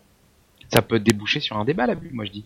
Ouais, et puis peut-être au-delà de la question de, de la représentation de la violence dans le système de jeu, comment affecter le joueur pour qu'il ressente vraiment la notion de violence et ce qui arrive à, à son personnage autour de la table. ah oui Et Et ça, c'est je pense encore plus important. Comment est-ce que le joueur il va le sentir vraiment? Bah, Aujourd'hui, on fait des dés métalliques assez lourds. Voilà. efficace pour ça. Moi j'allais dire un petit taquet derrière la tête dès que tu te prends un coup d'épée, ça, Ah, ça moi, marche. Moi j'en suis resté entre, à entre l'électricité. adultes consentants, entre adultes consentants, je veux dire. Moi, J'en suis resté à l'eau, euh, l'eau sur le sol et, et, et l'électrification de, de, de la table. Ça marche bien. hein. C'est un truc avec la gégène Ouais, c'est ouais, quand même euh, il y a une manie là. Ouais, mais il faut, il faut, il faut. Non, mais on pourrait imaginer, par exemple, que les, euh, les personnages, bah, d'ailleurs, ça existe dans certains jeux avec, euh, par bon, White Wolf, je connais pas mal le système, donc euh, les, on peut entrer en frénésie parfois quand on a un vampire là ou un, un loup-garou, euh, la rage, et euh, c'est assez intéressant. Finalement, il faut pas, on doit avoir une certaine gestion euh, du comportement de son personnage. Si on pas euh, qu'il euh, qu'il nous échappe quelque part, euh, bah, ça c'est un aspect de la violence qui est, qui est assez intéressant. Moi, j'ai toujours trouvé ça plutôt bien fait, quoi. Euh, je, je pense que si, si euh, on on part sur une, une optique de réalisme, si tu veux, euh, les jeux sont pas vraiment sur cet axe-là. Donc, euh, parce que si euh, tu non mais non mais il y a, y a pas- non non Je- si j'explose avant euh, avant notre segment, Julien finit tout seul. C'est- Sébastien, ce que je veux dire par là, c'est que il y a beaucoup de jeux ou la majorité des jeux qui, euh, qui qui ne rendent pas un réalisme du genre. T'es dans une situation de stress et il y a un combat, tu peux rien faire, t'es figé. Et t'as euh, dans la vie de tous les jours, t'as as quand même de très fortes chances d'être complètement figé, alors que euh, t'as beaucoup moins de chances de réagir et d'être euh, en pleine possession de tes moyens. Ça, les jeux le rendent c'est pas, pas une forcément. question de réalisme. C'est une... parce que déjà le réalisme, ce n'est qu'un genre narratif pour ce qui nous concerne. Hmm. Euh, mais Mais au c'est- passage- c'était cet axe-là que j'abordais. c'est- C'était cet c'est le axe-là que j'abordais, narrativisme Sébastien. qui est un genre réaliste. D'accord. Donc alors, euh, mais, en gros, euh, non, non, mais c'est- il y a, il y a plein de jeux qui peuvent le gérer. Cela dit, il faut quand même savoir que le, le stress et notamment euh, et la trouille qui peut figer les gens, elle est quand même inversement proportionnelle à leur probabilité de se retrouver effectivement dans une situation de combat. C'est-à-dire, les gens dont c'est le métier, ils ont plus de problème. Plus exactement, Oui. ils ne se posent plus complètement de la même manière. Euh, c'est c'est comme euh, regarde dans Aliens, tu sais le, le sergent là, on lui demande t'as fait combien de missions avant Euh, Deux euh, en virtuel? Et euh, bah voilà, euh, il, il a beau être entraîné, c'est son métier. Ah non mais tout le monde a une première fois. Non mais tout le monde a une première fois, mais évidemment, euh, si ton, ton exemple du métier c'est un type qui en réalité n'en a pas, évidemment ça peut pas marcher. L'entraînement, le, le fait de d'avoir des caractéristiques, etc. c'est, ça remplace pas l'expérience. Mais parce que l'entraînement, c'est de l'expérience. Le Euh, fait d'être, le fait d'être entraîné Bah à combattre, que, c'est ton, s'être app- ton entraîneur va pas chercher à te tuer pour de vrai en fait. ça dépend. Alors, mais c'est. Bah, ça dire, dépend c'est- justement. C'est c'est parce que vraiment tu découpes des trucs qui pourtant sont liés, quoi. Mais c'est pas grave. Euh... je vais- je- on, va pas, on va pas se ren- on va pas se lancer dans un débat sur la manière dont on entraîne les militaires ou les combattants de manière générale. Simplement, à un moment où tu parles effectivement de combattant, si c'est un combattant, on peut raisonnablement considérer qu'il est défini par le fait qu'il a l'habitude de combattre. Ben, Ça me paraît pas dingue euh, comme. euh, Non, c'est pas dingue en effet. Je suis d'accord. Je pense qu'on on, on, on- on- euh, on en profitera pour en faire un débat une autre fois. Oui. ça sera plus c'est- simple parce que je pense que c'est ça part un petit peu forcément dans tous les sens. Que Sébastien, t'as énormément de- d'objections, je comprends parfaitement. Euh, je pense que un débat c'est plus intéressant quand c'est un tout petit peu cadré.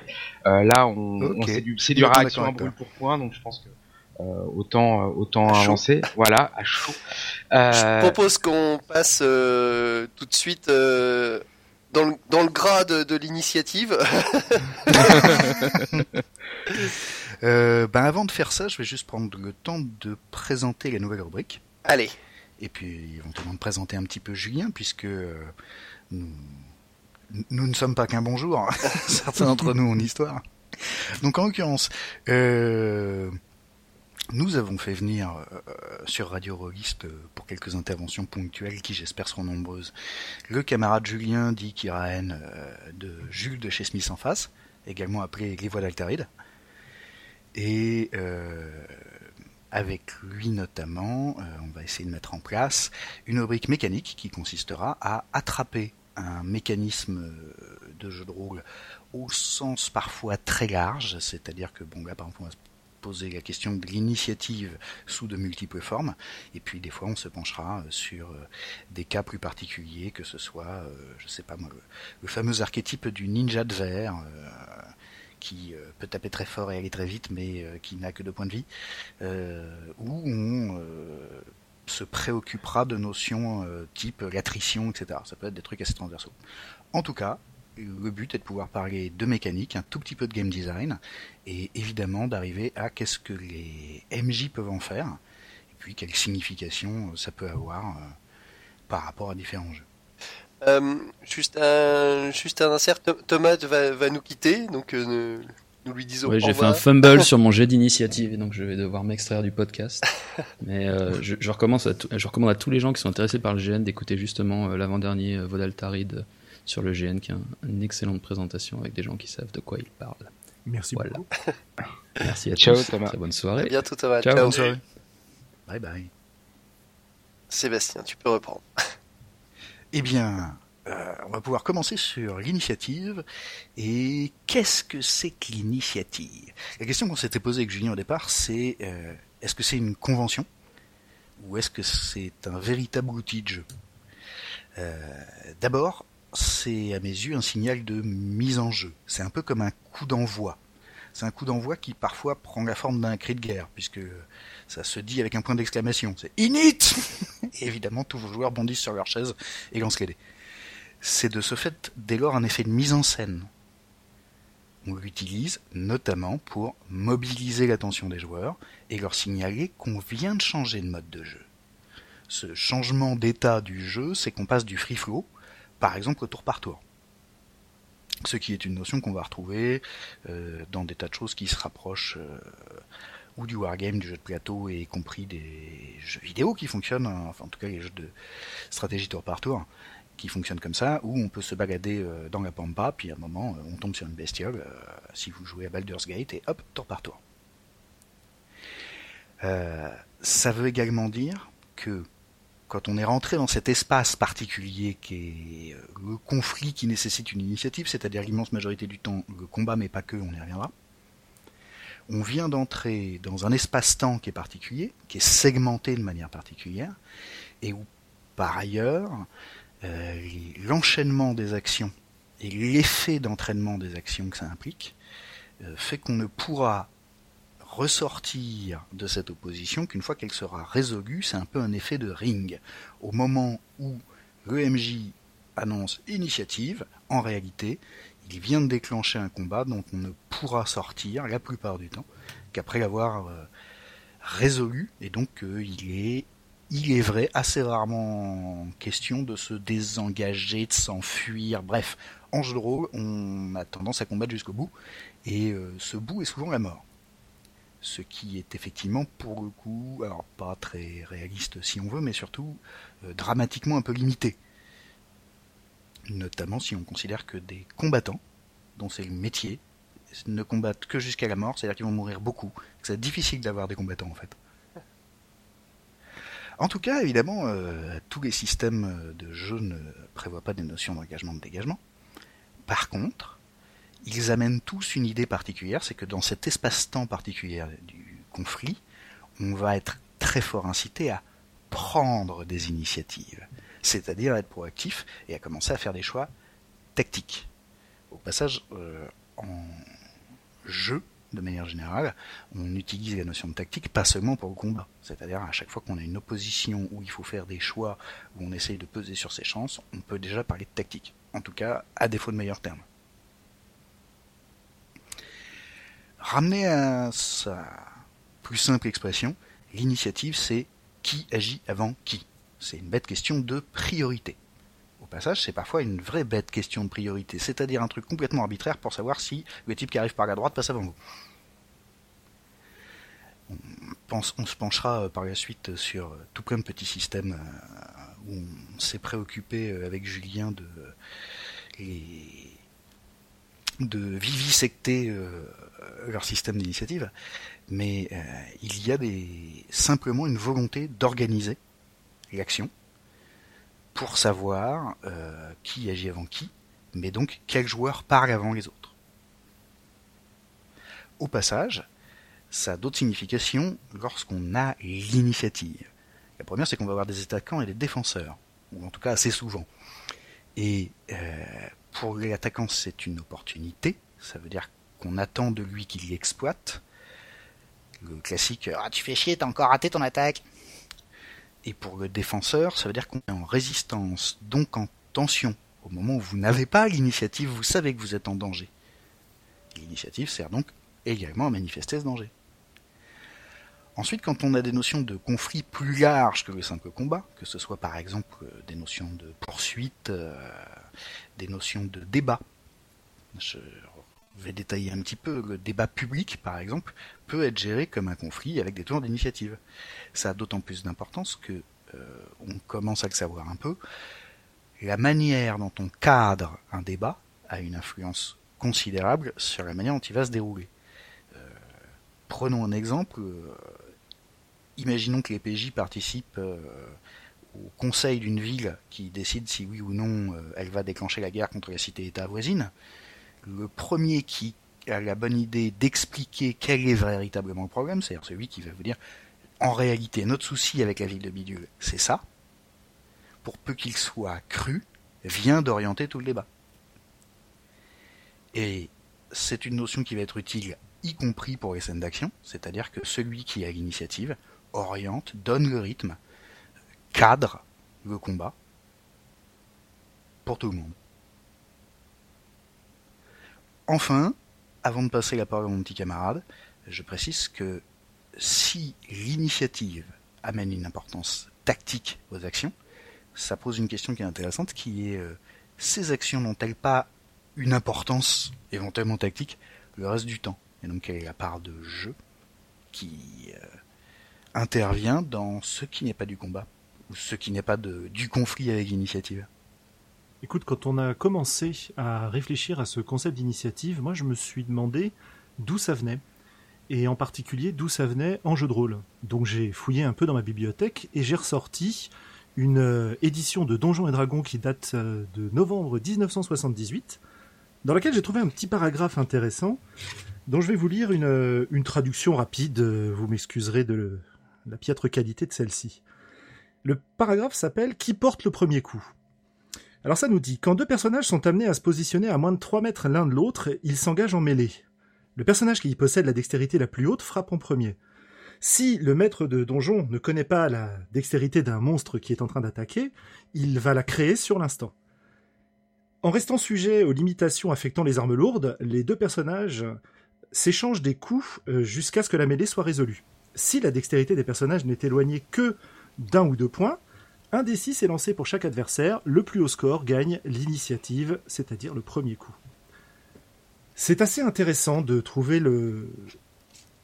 un système d'initiative finalement assez ancien, euh, et comme euh, Sébastien me le disait d'ailleurs quand on en parlait, on a un peu l'impression que les créateurs du jeu à ce moment-là ne savent pas vraiment de quoi ils parlent, ils savent pas vraiment à quoi ça va leur servir, si ce n'est à savoir euh, qui va commencer à enchaîner les coups les uns après les autres.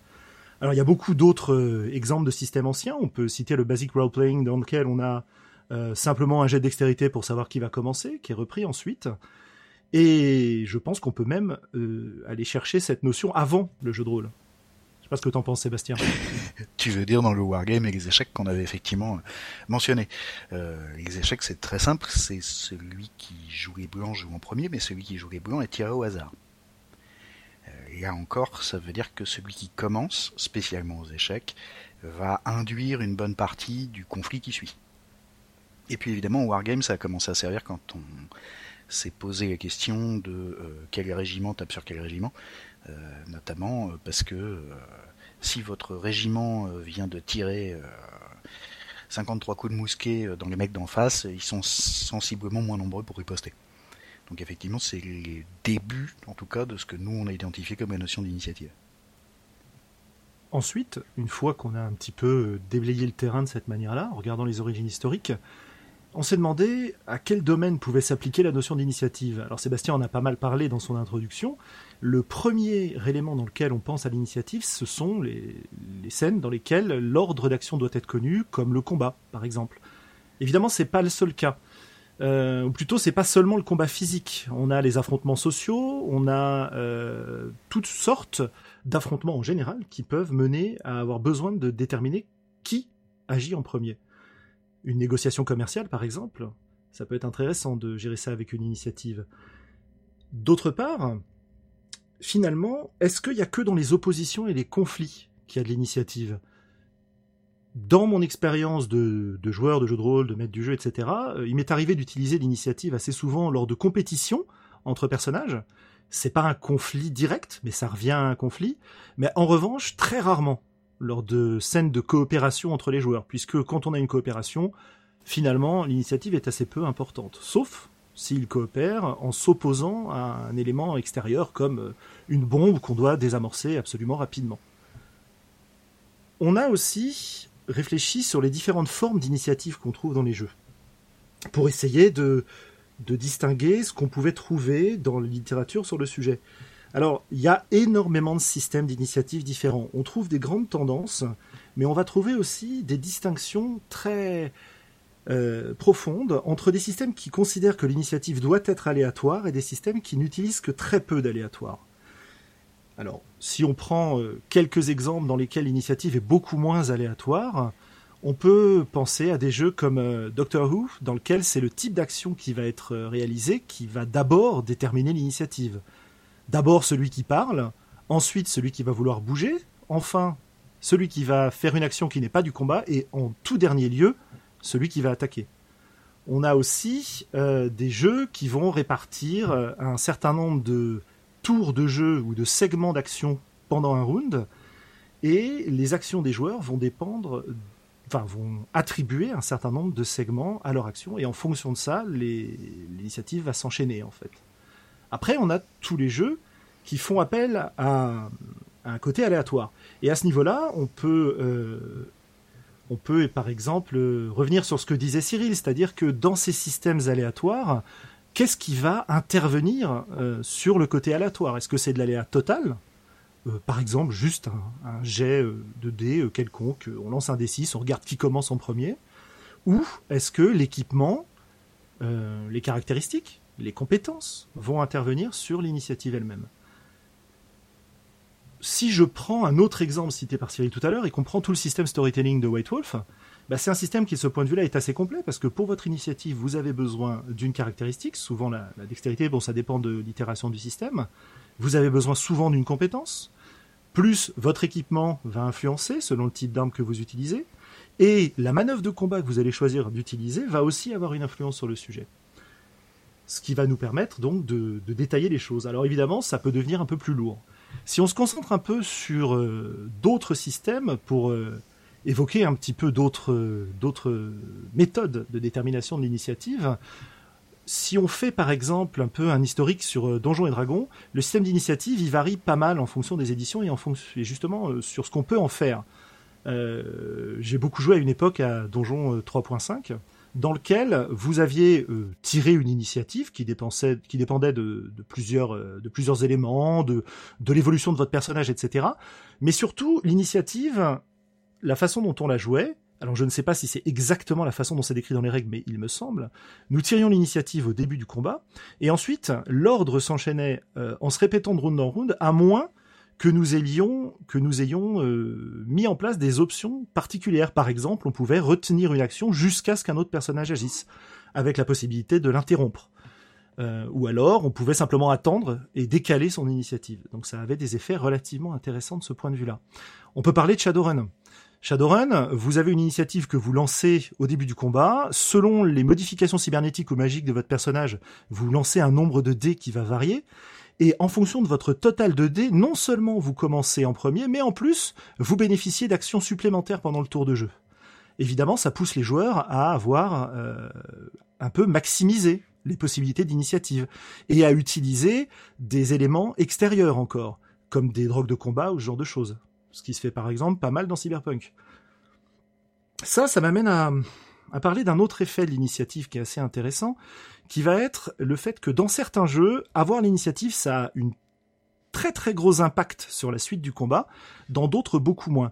Le- L'exemple emblématique, bah, on a Cyberpunk d'un côté, où celui qui agit en premier a une forte chance de s'en sortir euh, très très bien, et on a aussi euh, la légende des cinq anneaux, dans lesquels le combat est suffisamment mortel pour que celui qui frappe le premier va être celui qui en général s'en sort. Je sais que Sébastien, pour lui repasser un peu la parole et pas faire un trop long monologue, avait aussi des systèmes qui l'intéressaient. Euh, essentiellement ce qui présente des exceptions par rapport à la typologie qu'on vient de mentionner. Euh, rapidement, évidemment, Savage World, euh, dont la première incarnation était Deadlands, où on utilisait carrément un jeu de cartes, où on gardait les jokers, qui avaient des effets tout à fait bizarres. Et euh, ce qui est d'autant plus rigolo euh, que c'est quand même sur un, un jeu où on utilisait déjà des brouettes de dés, où il y avait euh, après des, des préoccupations. Enfin, il y avait énormément de supports de jeu. Ils en avaient rajouté un rien que pour initiative.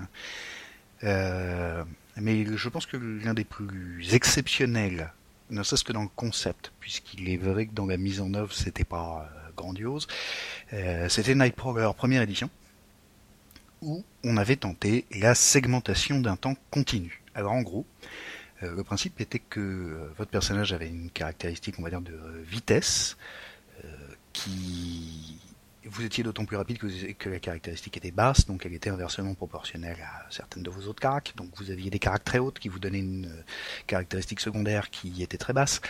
Et par exemple, si on avait une vitesse de 1, on n'avait plus qu'à rajouter la durée que prenait euh, l'usage de votre arme, par exemple euh, 3 pour la dague, et d'un seul coup, euh, ça veut dire que le combat commence à l'initiative 1. Au passage, sa segmentation du temps, était en quart de seconde, alors ça fait marrer tout le monde, mais en fait, ils avaient trouvé une, un rapport euh, au temps réel, ou plus exactement euh, au temps du jeu et au temps de l'histoire qui n'était pas inintéressant, puisque en fait avec cette espèce de, tempo euh, au quart de seconde, euh, ça permettait d'avoir des attaques qui duraient euh, à peu près une seconde, d'autres qui duraient deux secondes et demie, etc. Et l'idée c'était que si j'attaque avec ma dague, ça me prend quatre segments, donc j'en ai pour une seconde. Euh, je lance mon attaque euh, au temps 1, elle arrive au temps 4, alors que le type qui est en face avec une vitesse de 3 et une arme à deux mains qui tape à 7, euh, lui, il lance son attaque probablement un peu après moi, elle arrive au temps 10 au mieux, et on enchaînait comme ça en comptant le temps que prenait chaque action. Dans le principe, je trouvais ça extrêmement intéressant. Dans l'usage, il s'avérait que ça devenait un peu lourd à partir du moment où, pour caricaturer, on était à bon euh, segment 160, quelqu'un attaque, puis ça posait des problèmes de comment est-ce qu'on gère la défense, etc. euh, où en l'occurrence la défense était euh, nettement plus flottante et euh, la manière dont on calculait le temps que prend le fait de se défendre d'une attaque qui a mis un certain temps à arriver était problématique. Notamment parce que la défense se produit pendant l'attaque. J'entends, euh, elles essayent d'arriver au, même point pour l'interception, mais euh, normalement, lorsque vous voyez arriver un coup à deux mains, et que vous, un coup d'épée à deux mains et que vous commencez à esquiver, votre esquive elle a commencé pendant qu'arrivait le swing du type d'en face. Euh, en tout cas, on a tout un tas de variantes là-dessus et également des choix qui sont à mes yeux plus tactiques dans le sens où il laisse plus de place au choix des joueurs. Euh, généralement, tous les jeux qui intègrent des notions de pool de combat, ou, euh, comme on l'avait mentionné brièvement pour euh, COPS, les, attitudes et les initiatives, c'est-à-dire des jeux où on fait des choix qui vont basculer sur le fait d'agir en premier une part des chances qu'on a de réussir. Plus exactement, on essaye d'agir plus vite, mais on risque d'agir moins bien, etc.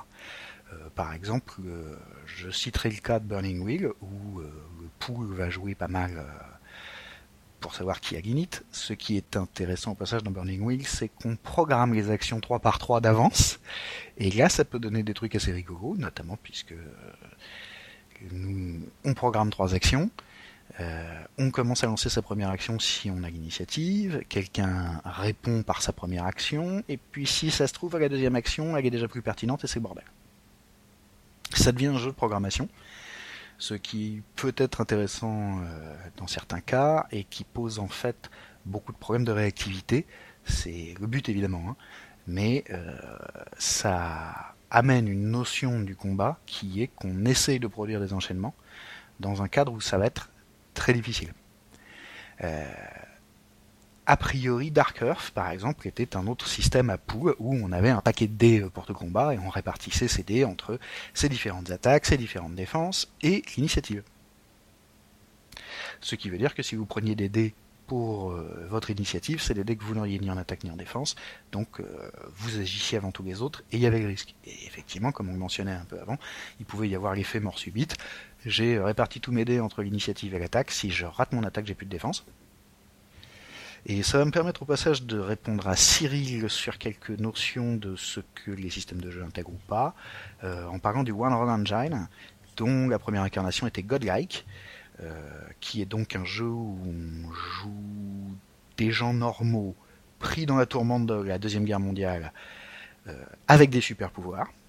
Le fait que ce soit des gens normaux amène un certain nombre de notions qui sont assez rarement traitées effectivement en jeu mais qui étaient très, à mes yeux, très bien foutues euh, dans ce bouquin-là, qui était le fait que euh, un certain nombre de situations de combat produisaient un stress anormal ou une trouille anormale, si vous voulez. Euh, même pour des gens qui ont fait un peu d'entraînement militaire et qui ne sont pas forcément fraîchement débarqués sur Omaha Beach au moment où commence la, première partie. Mais donc il y avait des notions euh, de euh, est-ce que je vais perdre du temps ou perdre de la capacité d'action parce que j'ai peur?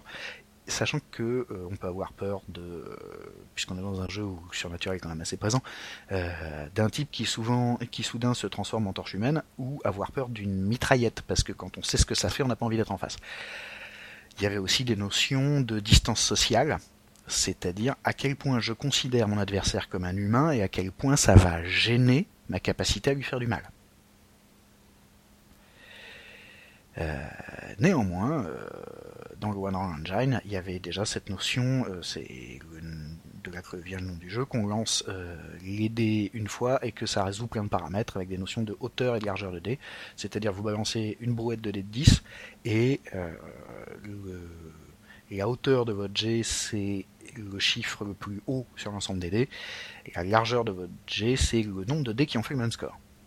Et qui là encore pouvait être utilisé ou pour, dans certains cas, déterminer le nombre de dommages qu'avait fait une action, euh, ou dans certains autres cas, euh, l'initiative, c'est-à-dire que les deux étaient des, des notions flottantes qu'on utilisait pour des choses différentes. On a euh, donc de, de, nombreux systèmes, on en a évoqué quelques-uns, je vais encore en évoquer un autre qui est euh, Jade Punk. Jade Punk, c'est un jeu qui est motorisé sous Fate, euh, qui est euh, très sympathique, un petit jeu pas cher. Et ce qui est très intéressant dans ce jeu-là, c'est qu'on part du principe que les joueurs ont l'initiative et que lorsque le MJ veut interrompre les joueurs dans leur initiative, il doit leur donner un, fate point, un point de destin, pour pouvoir faire intervenir ces personnages. Sinon, il attend que, que les joueurs ont terminé, ce qui revient à, à aborder une initiative presque par négociation. Et justement, ça m'amène à me poser la question suivante, et c'est- celle qui a motivé un petit peu cette, euh, euh, examen de l'initiative. Est-ce que c'est une, convention ou un, outil indispensable pour le jeu? Si c'est un outil indispensable, ça veut dire qu'il y a des intérêts euh, forts au concept d'initiative. Alors, Sébastien, tu en as cité un certain nombre dans ta présentation. Je vais reprendre un petit peu ce qu'on avait noté. Euh, L'initiative qui nous permet de décrire un déroulement clair d'une situation dans laquelle on se focalise dans le détail, donc comme un combat, mais pas que le combat. Ça crée aussi une excitation chez le joueur. Ça permet d'introduire euh, de la tactique euh, dans, le, dans le jeu, quelle que soit la forme de tactique, comme tu l'as rappelé. Est-ce que ça, c'est- ça permet aussi d'introduire de la tension dans l'histoire, ou est-ce que c'est le fait de découper le temps qui permet de faire ça, à ton avis? Ben, il y a les deux. Alors le fait de découper le temps euh, manifeste aux joueurs l'enjeu euh, éventuellement du combat, notamment parce que ça fait partie des situations en jeu de rôle où les personnages peuvent mourir, spécialement euh, quand on est dans une notion très jeu de rôle tactique comme l'était Donjons et Dragons, où en théorie la mortalité est extrêmement élevée au départ. Mais rien que le fait de perdre l'initiative, implique que les événements dangereux vont se produire avant qu'on puisse y réagir. Ça, c'est déjà un facteur de tension, c'est ce que je disais tout à l'heure avec cette histoire de le- pour le défenseur, il y a un enjeu particulier. Oui, mais et qu'est-ce que tu fais de tous les, les personnages et les joueurs qui choisissent justement de laisser commen- commencer l'autre? Euh, Tu l'as pas recité, je crois, quand tu parlais de Wargame, mais euh, Monsieur et les Anglais euh, tiraient les premiers. Alors, oui, il y a des, il peut y avoir un intérêt mécanique et donc un intérêt ludique à le faire. Ça dépend des jeux. Euh, par exemple, tu as quelques jeux à poule qui euh, amènent la notion que personnellement je trouve très intéressante et que j'ai repris dans certains de mes systèmes, de euh, celui qui laisse l'initiative voit la répartition de l'autre. Donc on laisse venir, ça veut dire qu'on prend le risque de subir l'action, mais que par contre on se prépare mieux à y réagir. Absolument. D'ailleurs, euh, on parlait un tout petit peu de COPS. C'est un petit peu le principe du système de COPS dans lequel on va choisir une, une attitude de départ qui va nous permettre de choisir le moment où on va déclarer son initiative, ce qui va évidemment permettre de savoir, euh, enfin, une position plus prudente va nous permettre d'avoir un choix plus tactique sur l'attribution de l'initiative. Sachant qu'effectivement, à COPS, on a deux éléments qui sont l'attitude, Oui. à quel point on est agressif ou à quel point on est défensif, disons à quel point on est agressif ou à quel point on est prudent, puis l'initiative, sachant que les deux facteurs modifient euh, le nombre de dés qu'on va lancer pour son action, donc les probabilités de réussite. C'est ça. Mais est-ce que tous les systèmes ont une initiative? Ben, la réponse est non. on a déjà fait le tour d'un certain nombre d'entre eux. Euh, Il y a plein de systèmes qui ne s'en préoccupent pas du tout. Ouais. Il y a plein de systèmes qui la gèrent de manière extrêmement souple. Et euh, elle peut être, la notion d'initiative peut être présente sans avoir ce nom-là. Euh, D'abord, par exemple, Fate se fait pas trop chier avec l'initiative et fait simplement un tour de table. Alors, C'est pas totalement vrai. Mais dans le dernier. Fate j'ai vérifié tout à l'heure, il y a une initiative qui dépend d'une compétence qui dépend de la situation elle-même d'ailleurs. Très bien. Alors je ne sais pas si c'est une addition nouvelle, mais par exemple dans Star Blazer, euh, la gestion de l'initiative, c'était euh, où on tourne vers la droite, où on tourne vers la gauche à partir du MJ. En fait, ça dépend du système. Je, je présentais aussi Jade Punk pour ça tout à l'heure. Ouais. Voilà. Il y a des adaptations selon le jeu Fate. Mais ce qui est une... finalement complètement logique dans la mesure où euh, ça, la, la part de mécanique qu'on accorde à l'initiative euh, joue beaucoup sur le rapport qu'on a au combat. Par exemple, euh, dans Simulacre, la question ne se posait pas du tout. On faisait des passes d'armes, donc des en opposition de combat, et celui qui gagne fait effectivement des dommages à l'autre. Que ce soit parce qu'il a pris l'initiative et qu'il a agi plus vite, parce que euh, il est plus fort et que même si l'autre apparaît, euh, c'est passé à travers.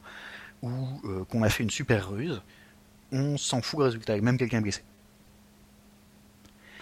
Euh, c'est également euh, plus ou moins la notion d'Apocalypse World, particulièrement sensible en version Dungeon World, où on pourrait s'attendre, puisqu'on fait du donjon et qu'il y a un peu plus de tactique, qu'on se préoccupe de ce genre de choses, mais pas du tout. Euh, on lance ses dés par rapport à la définition de son action, puisque dans Dungeon World, toutes les on a un certain nombre d'actions qui sont euh, toutes euh, prévues avec leurs conséquences.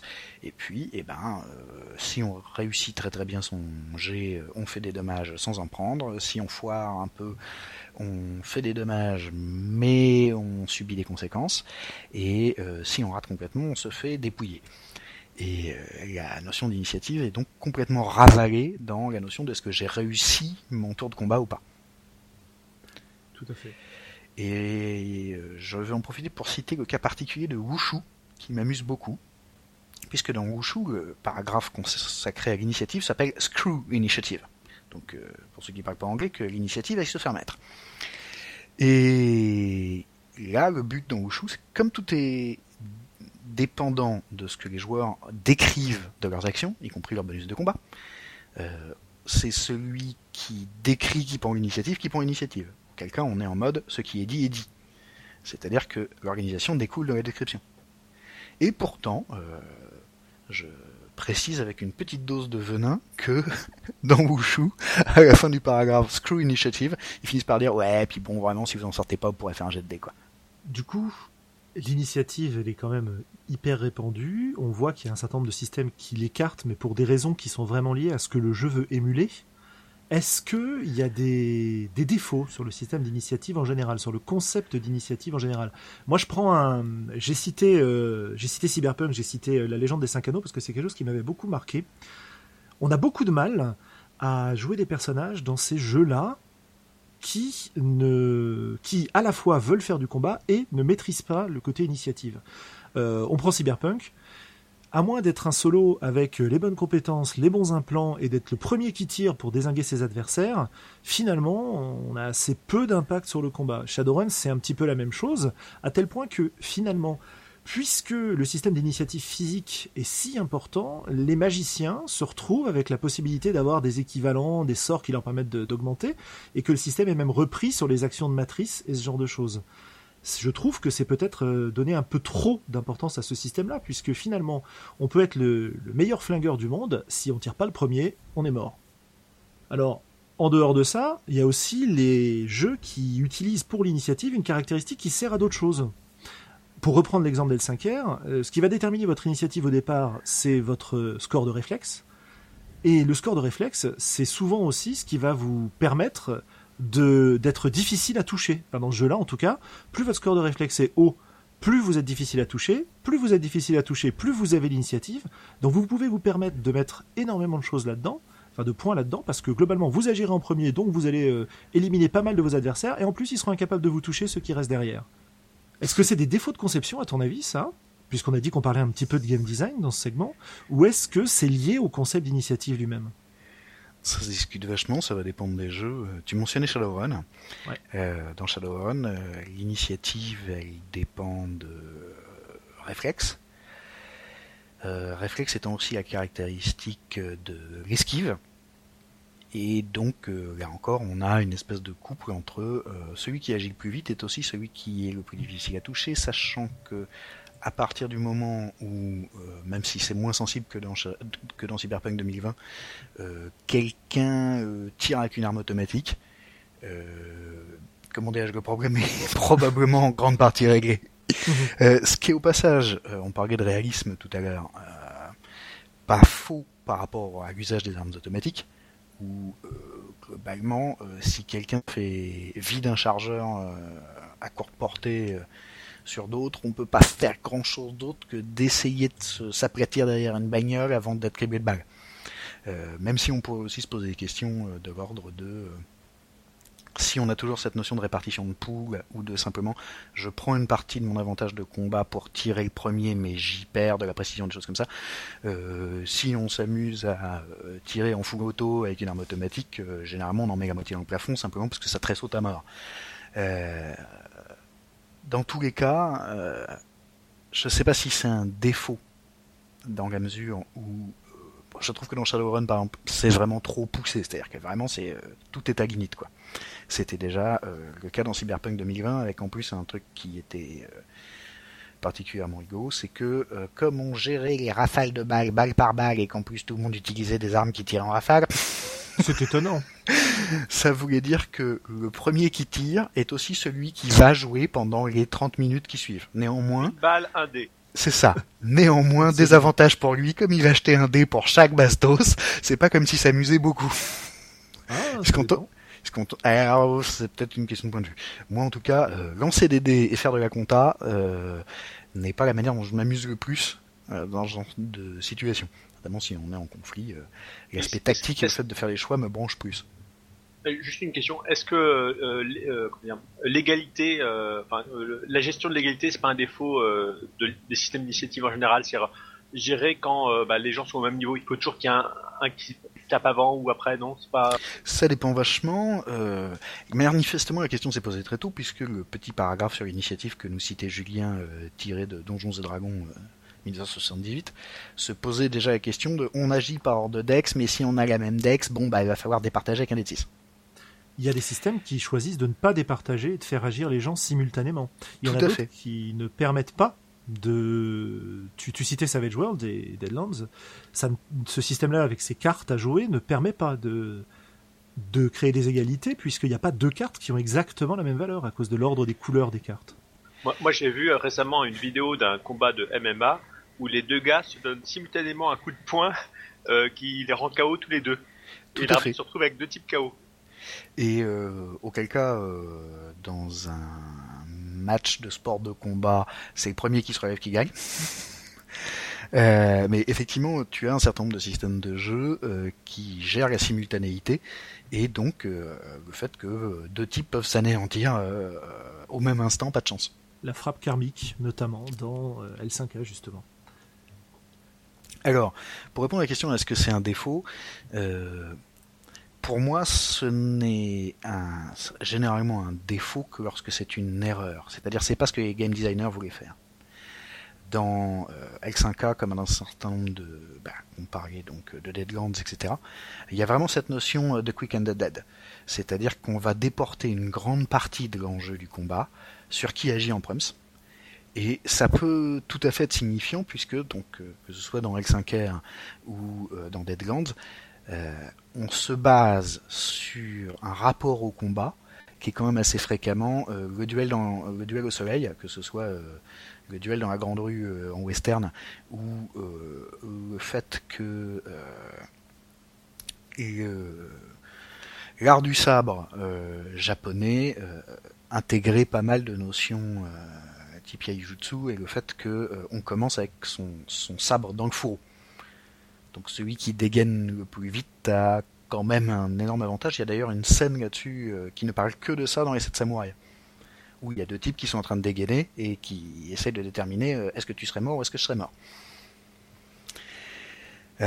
Donc si c'est une erreur, quand c'est pas vraiment voulu, à mes yeux c'est un défaut. Quand euh, c'est, par exemple, on a choisi de mettre au point un système d'initiative, de lui donner de l'importance euh, parce qu'on a voulu un jeu où euh, défourailler est important, euh, et que par contre on s'aperçoit que c'est le seul truc qui est important au final, euh, comme ça peut l'être pour Cyberpunk 2020, euh, effectivement c'est peut-être trop quoi. C'est-à-dire qu'à la limite, pourquoi diable existe les 60 pages de combat derrière, de règles de combat derrière, si tout va être réglé à l'initiative? En même temps, euh, est-ce que ça n'a pas un sens dans ce cadre-là de cyberpunk où euh, finalement celui qui, qui se dit bon cette conversation tourne mal, euh, je tire, c'est celui qui gagne, non? Ce que j'étais en train de dire, c'est ça a un sens dans le cyberpunk ou ça a un sens dans les situations où ça nous intéresse d'avoir ce rapport au combat, c'est-à-dire c'est le premier qui qui gagne. Mais à ce moment-là, pourquoi y a-t-il d'autres règles de combat? Puisqu'on aurait pu tout concentrer là-dessus, si de toute façon c'est ça qui va se passer la plupart du temps. Si c'est à ça que se limite le gameplay.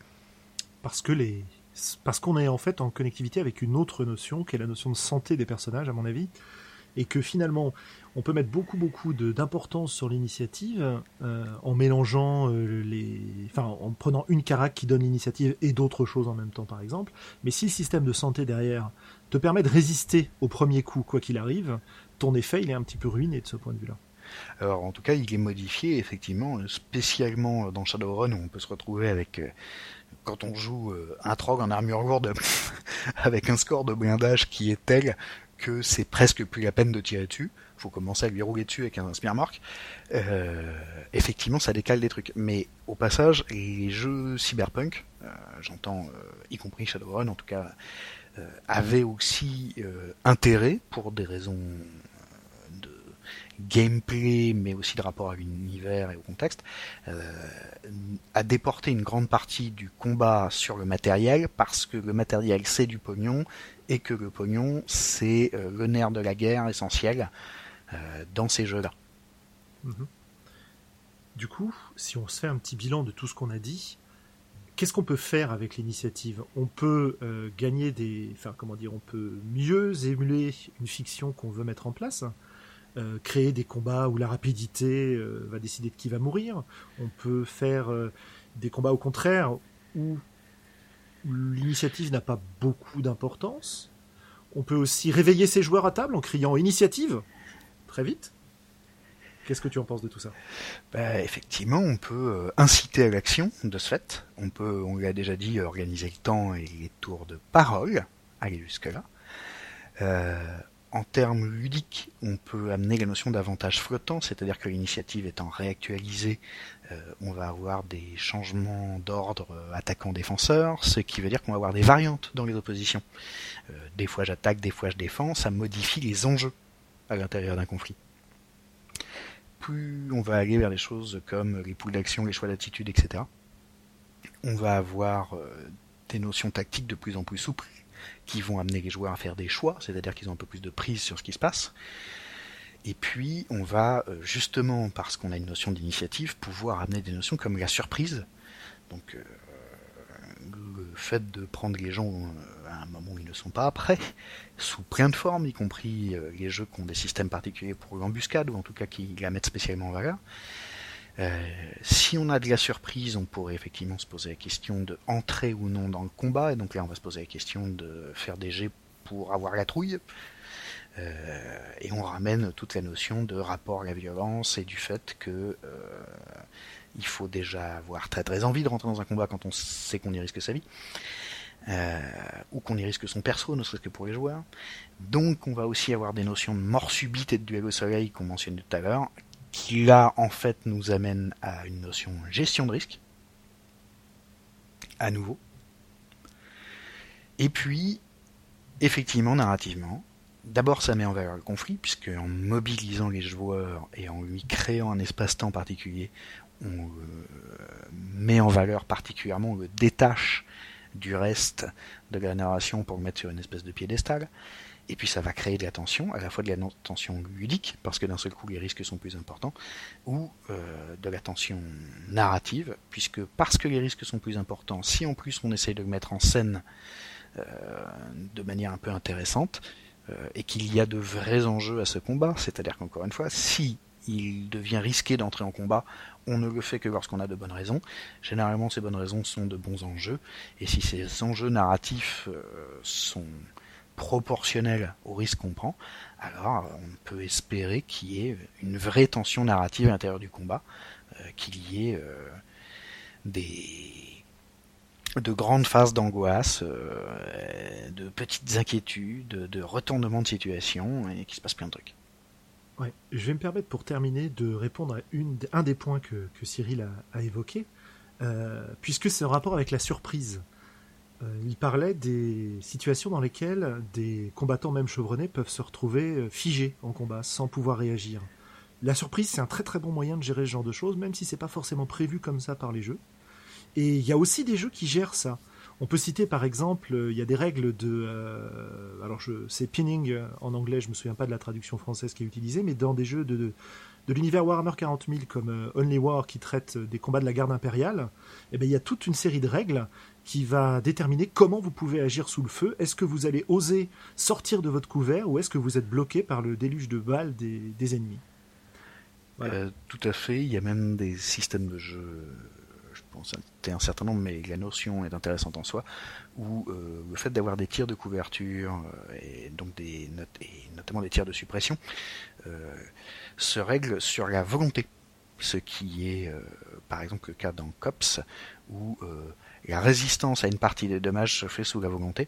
C'est pas le fait qu'on le fait qu'on ait pris une bastos n'interdit pas des actions par la suite simplement parce qu'on a été éjecté ou repoussé sur 3 mètres par la violence de l'impact, mais aussi parce qu'on est prêt à continuer à y aller alors qu'on prend des lions. Écoute, je trouve qu'on a fait un, un beau petit tour de ce concept-là et je pense qu'on va donner rendez-vous aux auditeurs pour euh, le prochain segment de ce type. Euh, qui devrait être dans au moins deux numéros, puisque les différentes euh, rubriques traitant un peu, on va dire, de théorie et de jeu euh, n'ont pas toujours, euh, ne peuvent pas tout apparaître euh, dans chacun des radiorollistes. Donc euh, Oui, là, je ça pense demande que beaucoup de préparation. C'est comme ma bulle. Moi, je fais des semaines à l'avance. Et, et parfois, du coup, euh, euh, d'ailleurs, peut-être la, la fois prochaine, j'en ferai pas parce qu'il faudra que je prépare la, la, la suivante. Donc tu veux dire que j'ai été invité une fois, mais qu'en fait vous voulez plus de moi après? Si, si, mais on a déjà programmé et c'est en Reviens, 2017. reviens, reviens. Ah, je suis rassuré. Voilà, en tout cas, euh, la prochaine fois, on se posera effectivement, euh, la prochaine, pour la suite de la rubrique mécanique, on va se poser la question de la difficulté et du plaisir qu'on a à faire des trucs difficiles. Oh. N'est-ce pas Eh bien, merci, c'était vraiment super intéressant. Merci à tous les deux. Ouais, vraiment beaucoup. Merci beaucoup. hein. C'était vraiment euh, très très intéressant.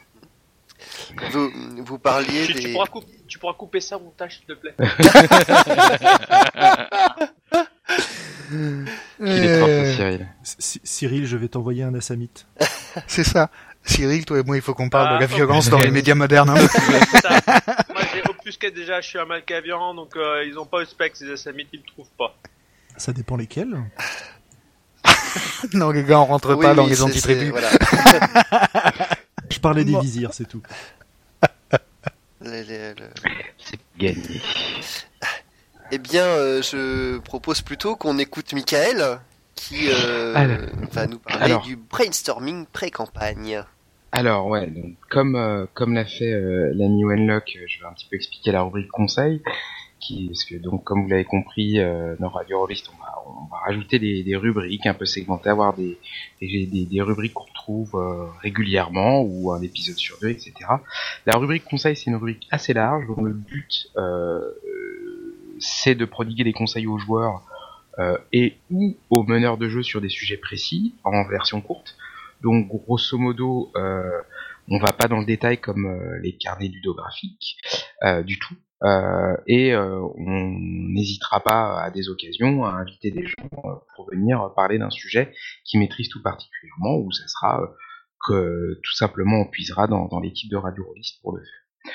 Donc voilà, donc c'est assez large, ça peut être un petit peu tout. Et euh, donc pour euh, pour une première, histoire de lancer le mouvement, euh, je vais vous parler du brainstorming donc pré-campagne, c'est-à-dire avant que la campagne ne se construise réellement. Donc c'est vraiment euh, la première pierre de l'édifice. Euh, L'idée c'est de vous faire quelque chose euh, de relativement court, mais qui puisse à petit près après ouvrir des portes. Donc là en l'occurrence, euh, pour vous mettre dans le contexte, euh, vous euh, savez que vous voulez lancer une campagne, vous connaissez juste le thème, genre une campagne cyberpunk, genre une campagne euh, space hop. Vous en savez pas plus que ça. Et l'idée, c'est de voir un petit peu euh, comment euh, vous pouvez, par différentes techniques, vous aider à, on va dire, à, à- un petit peu à cerner un certain nombre de choses ou avoir de la matière pour quand vous allez vous réunir avec les joueurs pour justement un peu creuser leur perso et voir un peu ce qu'ils ont envie. Donc c'est même avant de connaître les envies des joueurs. C'est vraiment, vous êtes seul face à votre page, vous savez que vous allez faire une campagne de western et vous vous dites qu'est-ce qui me brancherait et qu'est-ce que je peux, dans quoi je peux aller puiser.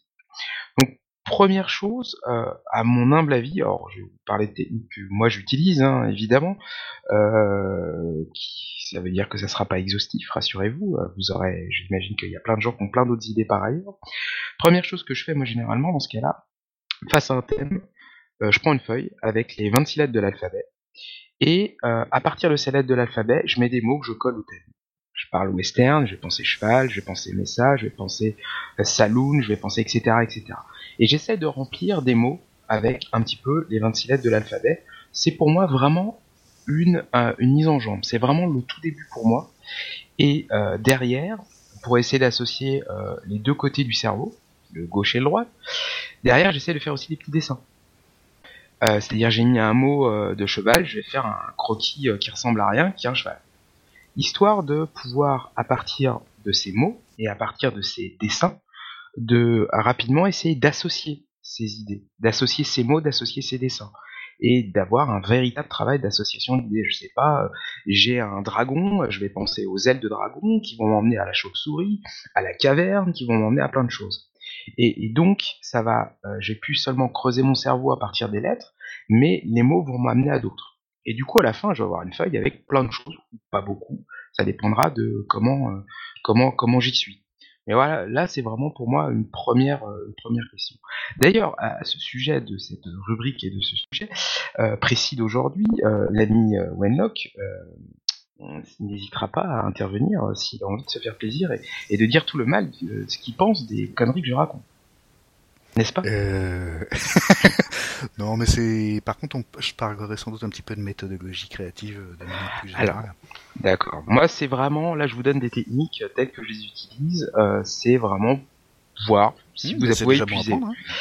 Après, euh, l'autre l'autre chose que je fais généralement, euh, donc avant de, de, me réunir avec les joueurs, je réunis toutes sortes de, photos, d'illustrations, de plans qui, collent avec le thème, que ce soit à partir de magazines, de livres, de suppléments de jeux de rôle, de sites web type euh, DeviantArt, Google, Flickr, etc.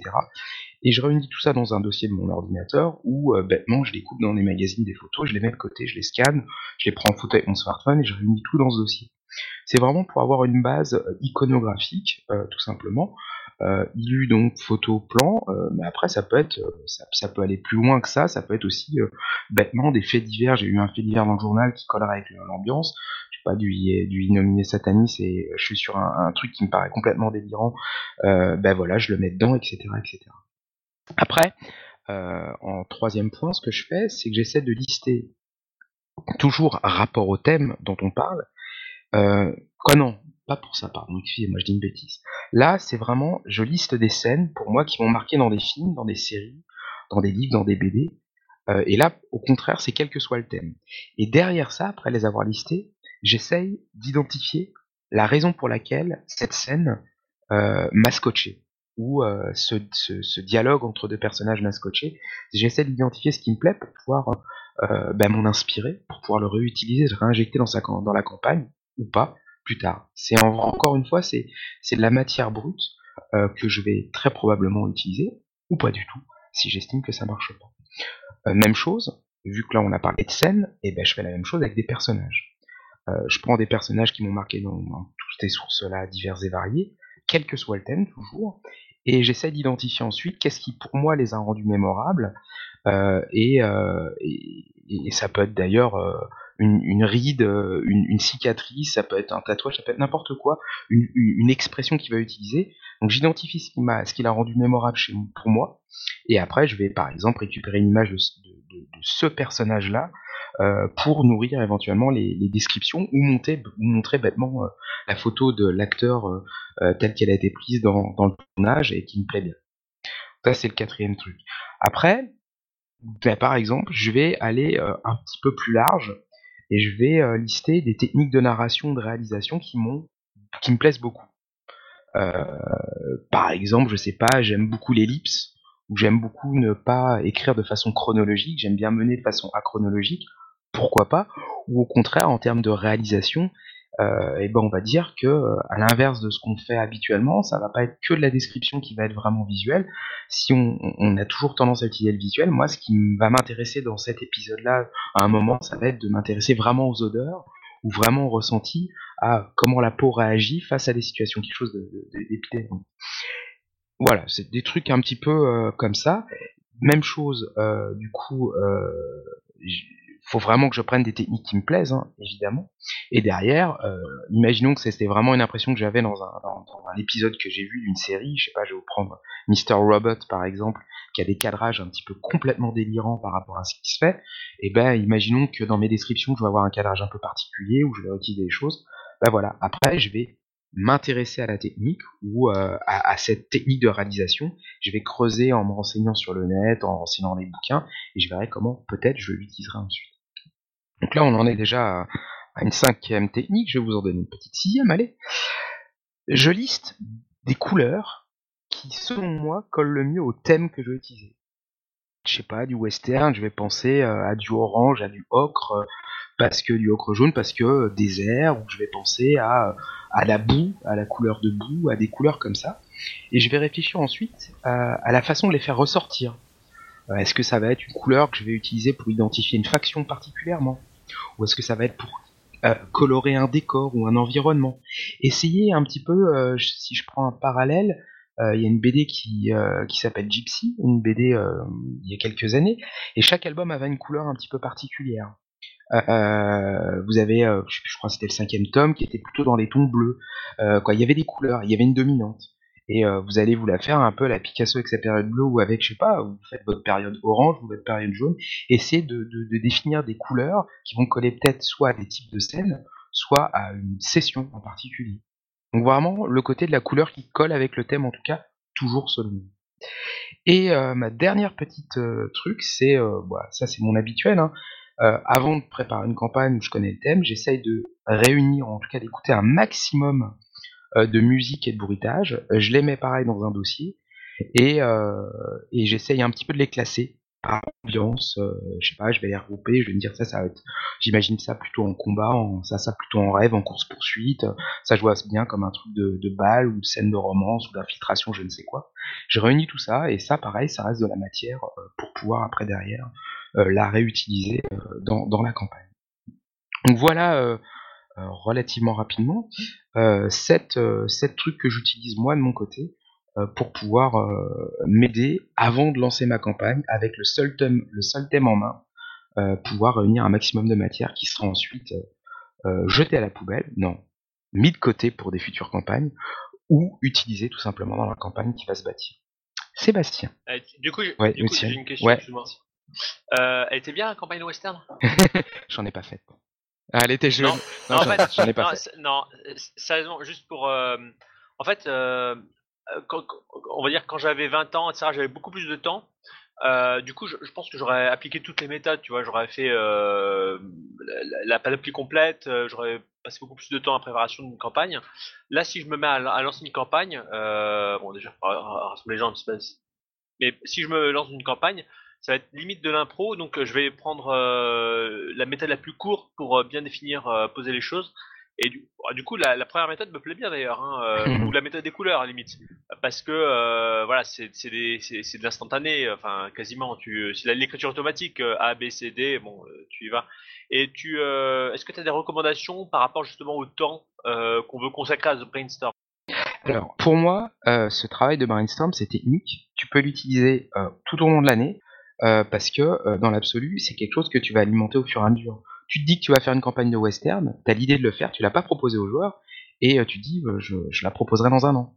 Et tu te dis, allez, je prends 10 minutes là, 10 minutes là, et puis en un an, tu vas te rendre compte que tu as énormément de matière. Rien n'oblige de se lancer dans ces techniques-là la veille de la rencontre avec les joueurs. Je veux dire, tu fais avec le temps que tu as, tu gères ton agenda en fonction, et, euh, et voilà. Euh, moi, je sais que j'utilise euh, énormément, quoi. Je, je, je fais de la campagne aussi en semi impro ou en impro complète. Euh, je cherche pas activement par rapport à cette campagne. Ça n'empêche que euh, les boîtes dans lesquelles je réunis des choses, elles ne vont qu'augmenter au fur et à mesure. Donc, le, le, ce, ces techniques de ce que j'appelle de brainstorming, je sais pas si c'est le terme d'ailleurs approprié, mais en tout cas, euh, elles peuvent s'alimenter juste avant de lancer la campagne, mais elles peuvent continuer de s'alimenter tout au long de la campagne après. Rien n'oblige. Et ça peut même être d'ailleurs, alors que t'es joueur dans une campagne, sur un thème qui te plaît, que t'aimerais bien lancer en campagne, que tu vas l'alimenter. Rien n'empêche. Il n'y a pas vraiment une échange de se dire, ok, c'est pré-campagne dans le sens, ta campagne n'a pas commencé. Ça veut pouvoir dire aussi que tu l'as pas encore proposé aux joueurs. Ni plus ni moins. Ah, c'est bien parce que c'est vrai que nous les rôlistes de manière générale on adore rêvasser quoi Euh, sur euh, nos personnages euh, etc et euh, du coup c'est- typiquement c'est quelque chose qu'on fait déjà naturellement Ouais. on pourrait y rajouter une petite couche brainstorm sur euh, oui oui Ah, ça, c'est sûr que rêvasser, ça va faire partie de. C'est un grand aspect de la créa. hein. Il faut dormir imagines des trucs de. Alors, euh, aussi. ouais, quand je dis rêvasser, c'est pas forcément dormir, mais c'est euh, euh, prendre le temps, effectivement, euh, quand on dort pas, de euh, laisser ses idées se dérouler, euh, de se projeter dans ce qu'on raconte, euh, simplement d'y penser et de prendre des notes. C'est ce que j'appelle aussi dormir euh, dans des idées, pour moi. C'est-à-dire, t'as une D'accord. idée et tu la laisses mûrir en tâche de fond au fond de ton cerveau et, euh, et, et tu, tu, tu, ça revient naturellement euh, 4, 5, 5 jours après, un mois, euh, un an, euh, 10 ans. Ça peut arriver comme ça aussi.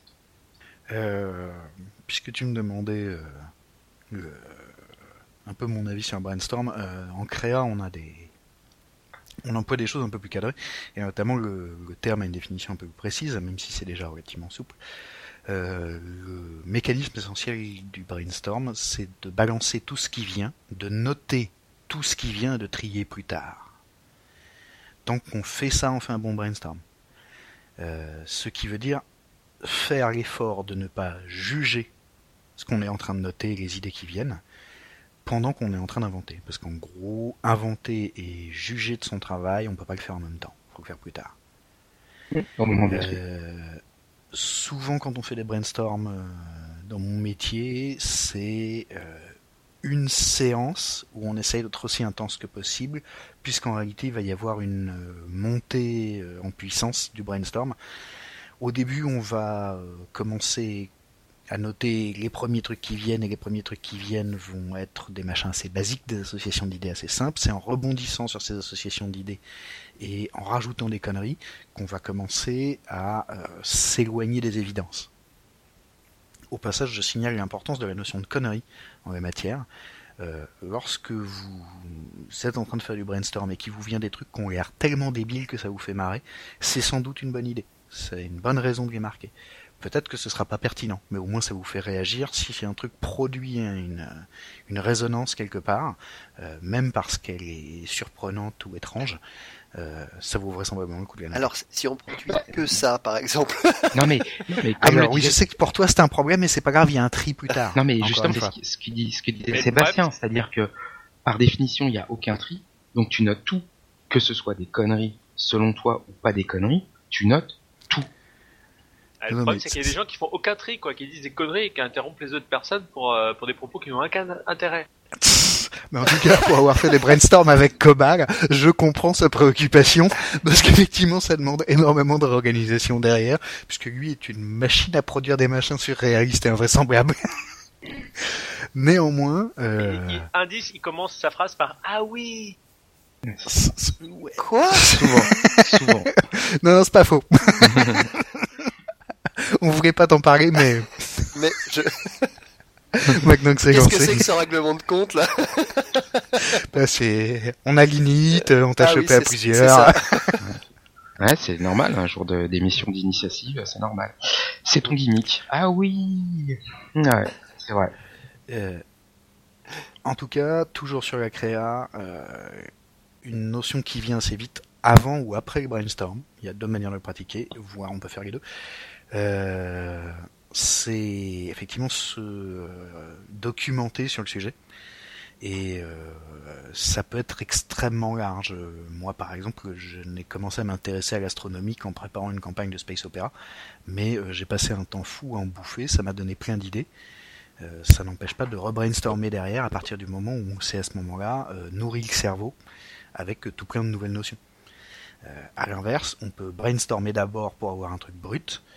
Une fois qu'on a tout noté, se documenter pour savoir un peu plus de quoi on parle, euh, récupérer des idées qui ont un lien euh, sémantique, lexical, etc., euh, plus avéré, plus net, c'est-à-dire en dehors de notre cerveau, avec les notions dont on part, et commencer à comparer les deux en décidant si on préfère garder nos âneries à nous parce que c'est les nôtres et qu'elles nous plaisent, ou si on va aller les confronter à ce que d'autres ont fait avant sur le même sujet.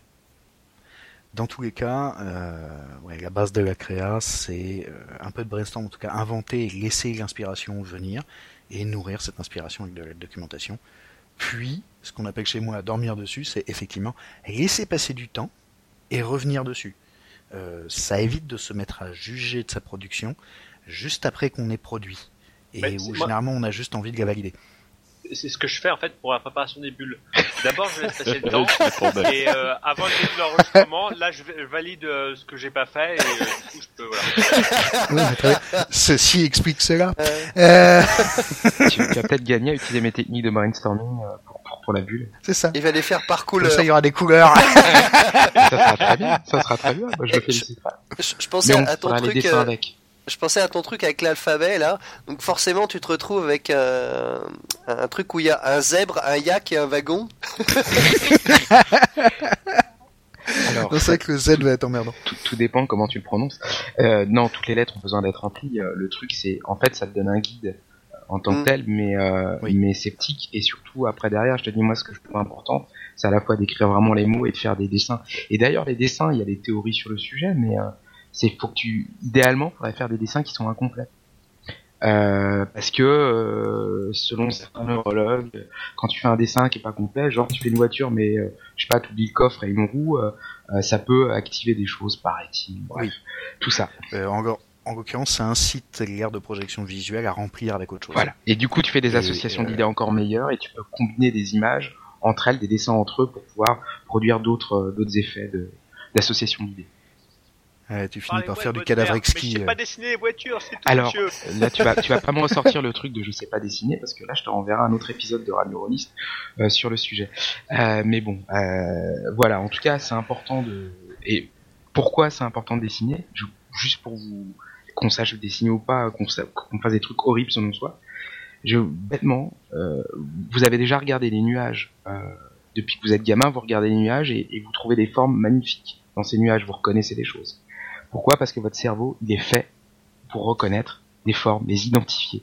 Et donc, à partir d'un nuage qui ne ressemble absolument à rien, vous allez voir un dragon, vous allez voir un, vieil homme qui est allongé qui est en train de fumer euh, une cigarette, vous allez voir toutes sortes de choses. Parce que notre cerveau, il est câblé pour ça. Et donc, le dessin nous permet, même avec, vous faites des gribouillis immondes, euh, qui ne ressemblent à rien, votre cerveau, il va quand même essayer de chercher à partir de ces traits à euh, en faire quelque chose qui est identifiable. C'est la huitième méthode de Michael. Euh, pour préparer une campagne, regardez les images. vous aurez quelques personnages, des situations. Non, tu fais des gribouillis. tu, tu gribouilles, tu gribouilles sur ton euh, dessin sans, sans, sans réfléchir. Tu gribouilles sur ta feuille comme tu sais quand tu fais quand t'es au téléphone et que tu gribouilles en même temps. Et ben, il faut savoir que quand tu gribouilles au téléphone et que tu es en pleine discussion, les gribouillis permettent de te fixer à ce qui est dit. Tu retiendras beaucoup mieux ce que le mec dit si tu gribouilles que si tu ne gribouilles pas. Bref, j'arrête mes conneries. C'est vrai. Mais Ouais. moins bien que si tu prenais effectivement Ah, des notes. Ouais. Euh, en tous les cas, euh, c'est vrai que l'écriture automatique, et donc euh, bon, le but de l'écriture automatique, c'est de faire sortir des choses de l'inconscient sans qu'elles passent par la conscience, où elles ont tendance à être euh, jugées et rejetées ou modifiées. Euh, sachant qu'on peut toujours faire ça plus tard, encore une fois, euh, l'important est de pas le faire en même temps. Le. L'écriture automatique fonctionne très bien avec des contraintes, que ce soit euh, j'écris quand je suis crevé ou sous des produits euh, plus ou moins légaux, euh, comme ça c'est beaucoup fait chez les surréalistes, ou effectivement euh, des notions de cadavre exquis, c'est-à-dire qu'on prend euh, quelques, on prend un début d'information quelque part et on complète avec le premier truc qui nous vient. Quand on, je dis on prend un début d'information quelque part, c'est on prend un début d'information au hasard pour effectivement sortir de sa zone de confort, sortir de la répétition, etc. Euh, ou euh, effectivement rien que le fait de lister, euh, d'avoir tout l'alphabet et euh, sans s'obliger à se remplir, se rappeler que ça, il faudra quand même penser à mettre quelque chose dans la case X et dans la case Z, euh, ça oblige effectivement à aller chercher plus loin. Mais il y a plein d'autres contraintes qu'on peut se mettre. et Il y a, euh, comment dirais-je, il y a plein de techniques pour avoir des idées qui sont indépendantes de la manière de les organiser. D'ailleurs, le, jeu, parce que- euh, le jeu le Rasby est, est né comme ça euh, par euh, un jeu d'écriture automatique. Ça explique le titre? Euh, Et- non, je À- crois à- pas. À pas confondre avec le jeu Yggdrasil, le jeu de maths. Euh, en, mais en tout cas, voilà, c'était juste pour ouvrir la porte au sujet. Euh, on parle, on pourra évoquer plein d'autres choses dans la, dans la rubrique conseil. C'était juste une petite mise en jambe, un petit, un petit, un petit avant-goût. Euh, L'idée, c'est pas de le faire en, en, en une, deux ou trois heures à chaque fois, au contraire. Euh, et on fera des rebondissements en se concentrant sur un sujet un petit peu plus précis, on verra bien. Mais voilà, c'était euh, l'idée, c'était un petit peu d'ouvrir le bal. Euh, juste avant de, juste Oui. deux sujets parce que le, le, le père, le père Wenlock m'a pointé le doigt sur sur une application qui existe sur Android et sur iOS qui s'appelle The Brainstormer, qui est un, un grosso modo une application payante qui vaut un peu moins de 2 euros. Euh, qui est d'ailleurs moins cher sur Android, chez Android que sur euh, que sur iOS.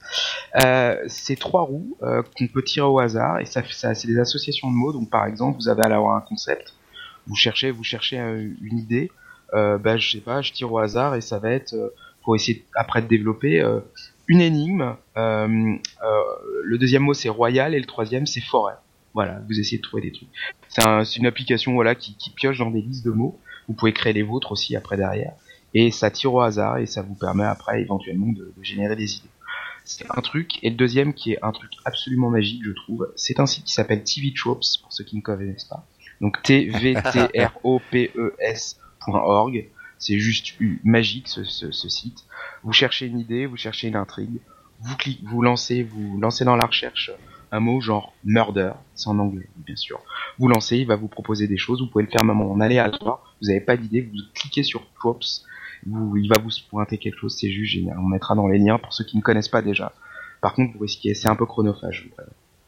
pour, pour expliquer ce que c'est, TV Tropes, c'est un site qui s'amuse beaucoup, donc ils font plein de conneries avec, mais à référencer ce qu'ils appellent des tropes, c'est-à-dire euh, des clichés de l'audiovisuel, Des archétypes. euh, à la fois de la télé et euh, du cinéma. Et on en reparlera sans doute pas mal dans notre prochain carnet ludographique sur euh, la mise en scène inspirée du cinéma. Eh bien, merci. Michael, tu as terminé, je pense. Oui, oui, oui, oui, j'ai terminé. Je, je, je, je, je, je ne rends pas mon tablier, mais en tout cas, je, je, je, l'antenne. je, je m'arrête. Je- voilà, exactement, je rends l'antenne. Cognac J, euh, je rends, je, à, à vous, Cognac J. Merci, merci Michael. Eh bien, je crois que nous en avons euh, terminé pour cette émission. Euh, ma foi, merci à tous. Euh, euh, merci Julien euh, d'être euh, venu te, te, te commettre euh, dans, dans Radio. Je- J'ai un, j'ai un un je- Il le dira pas à sa famille. je, me, je me sens sale. non, non, non, non, c'était très sympa, c'était très bien. Merci beaucoup de m'avoir. Bien, merci. Tu, tu, C'était tu es le plaisir. bienvenu. Il y a intérêt que tu J'espère te revoir très souvent. Alors on peut pas vraiment le voir, on espère le Oui. réentendre. Voilà. Pardon. Ouais, bon, bref. Comment ça, Sébastien T'es en train de dire qu'on peut pas le voir C'est ça Mais c'est vachement sympa comme accueil pour un, pour un nouveau. Salopard. Ok, j'habite dans ma cave. hein, je sais. ou, ou alors au cavalier. C'est ça. Ça, c'est une bonne idée. Euh, eh bien, merci à tous. Euh, merci de nous avoir suivis. N'hésitez pas à poser des questions et à commenter euh, dans l'article euh, sur le site. Et puis, euh, à très bientôt. Allez, salut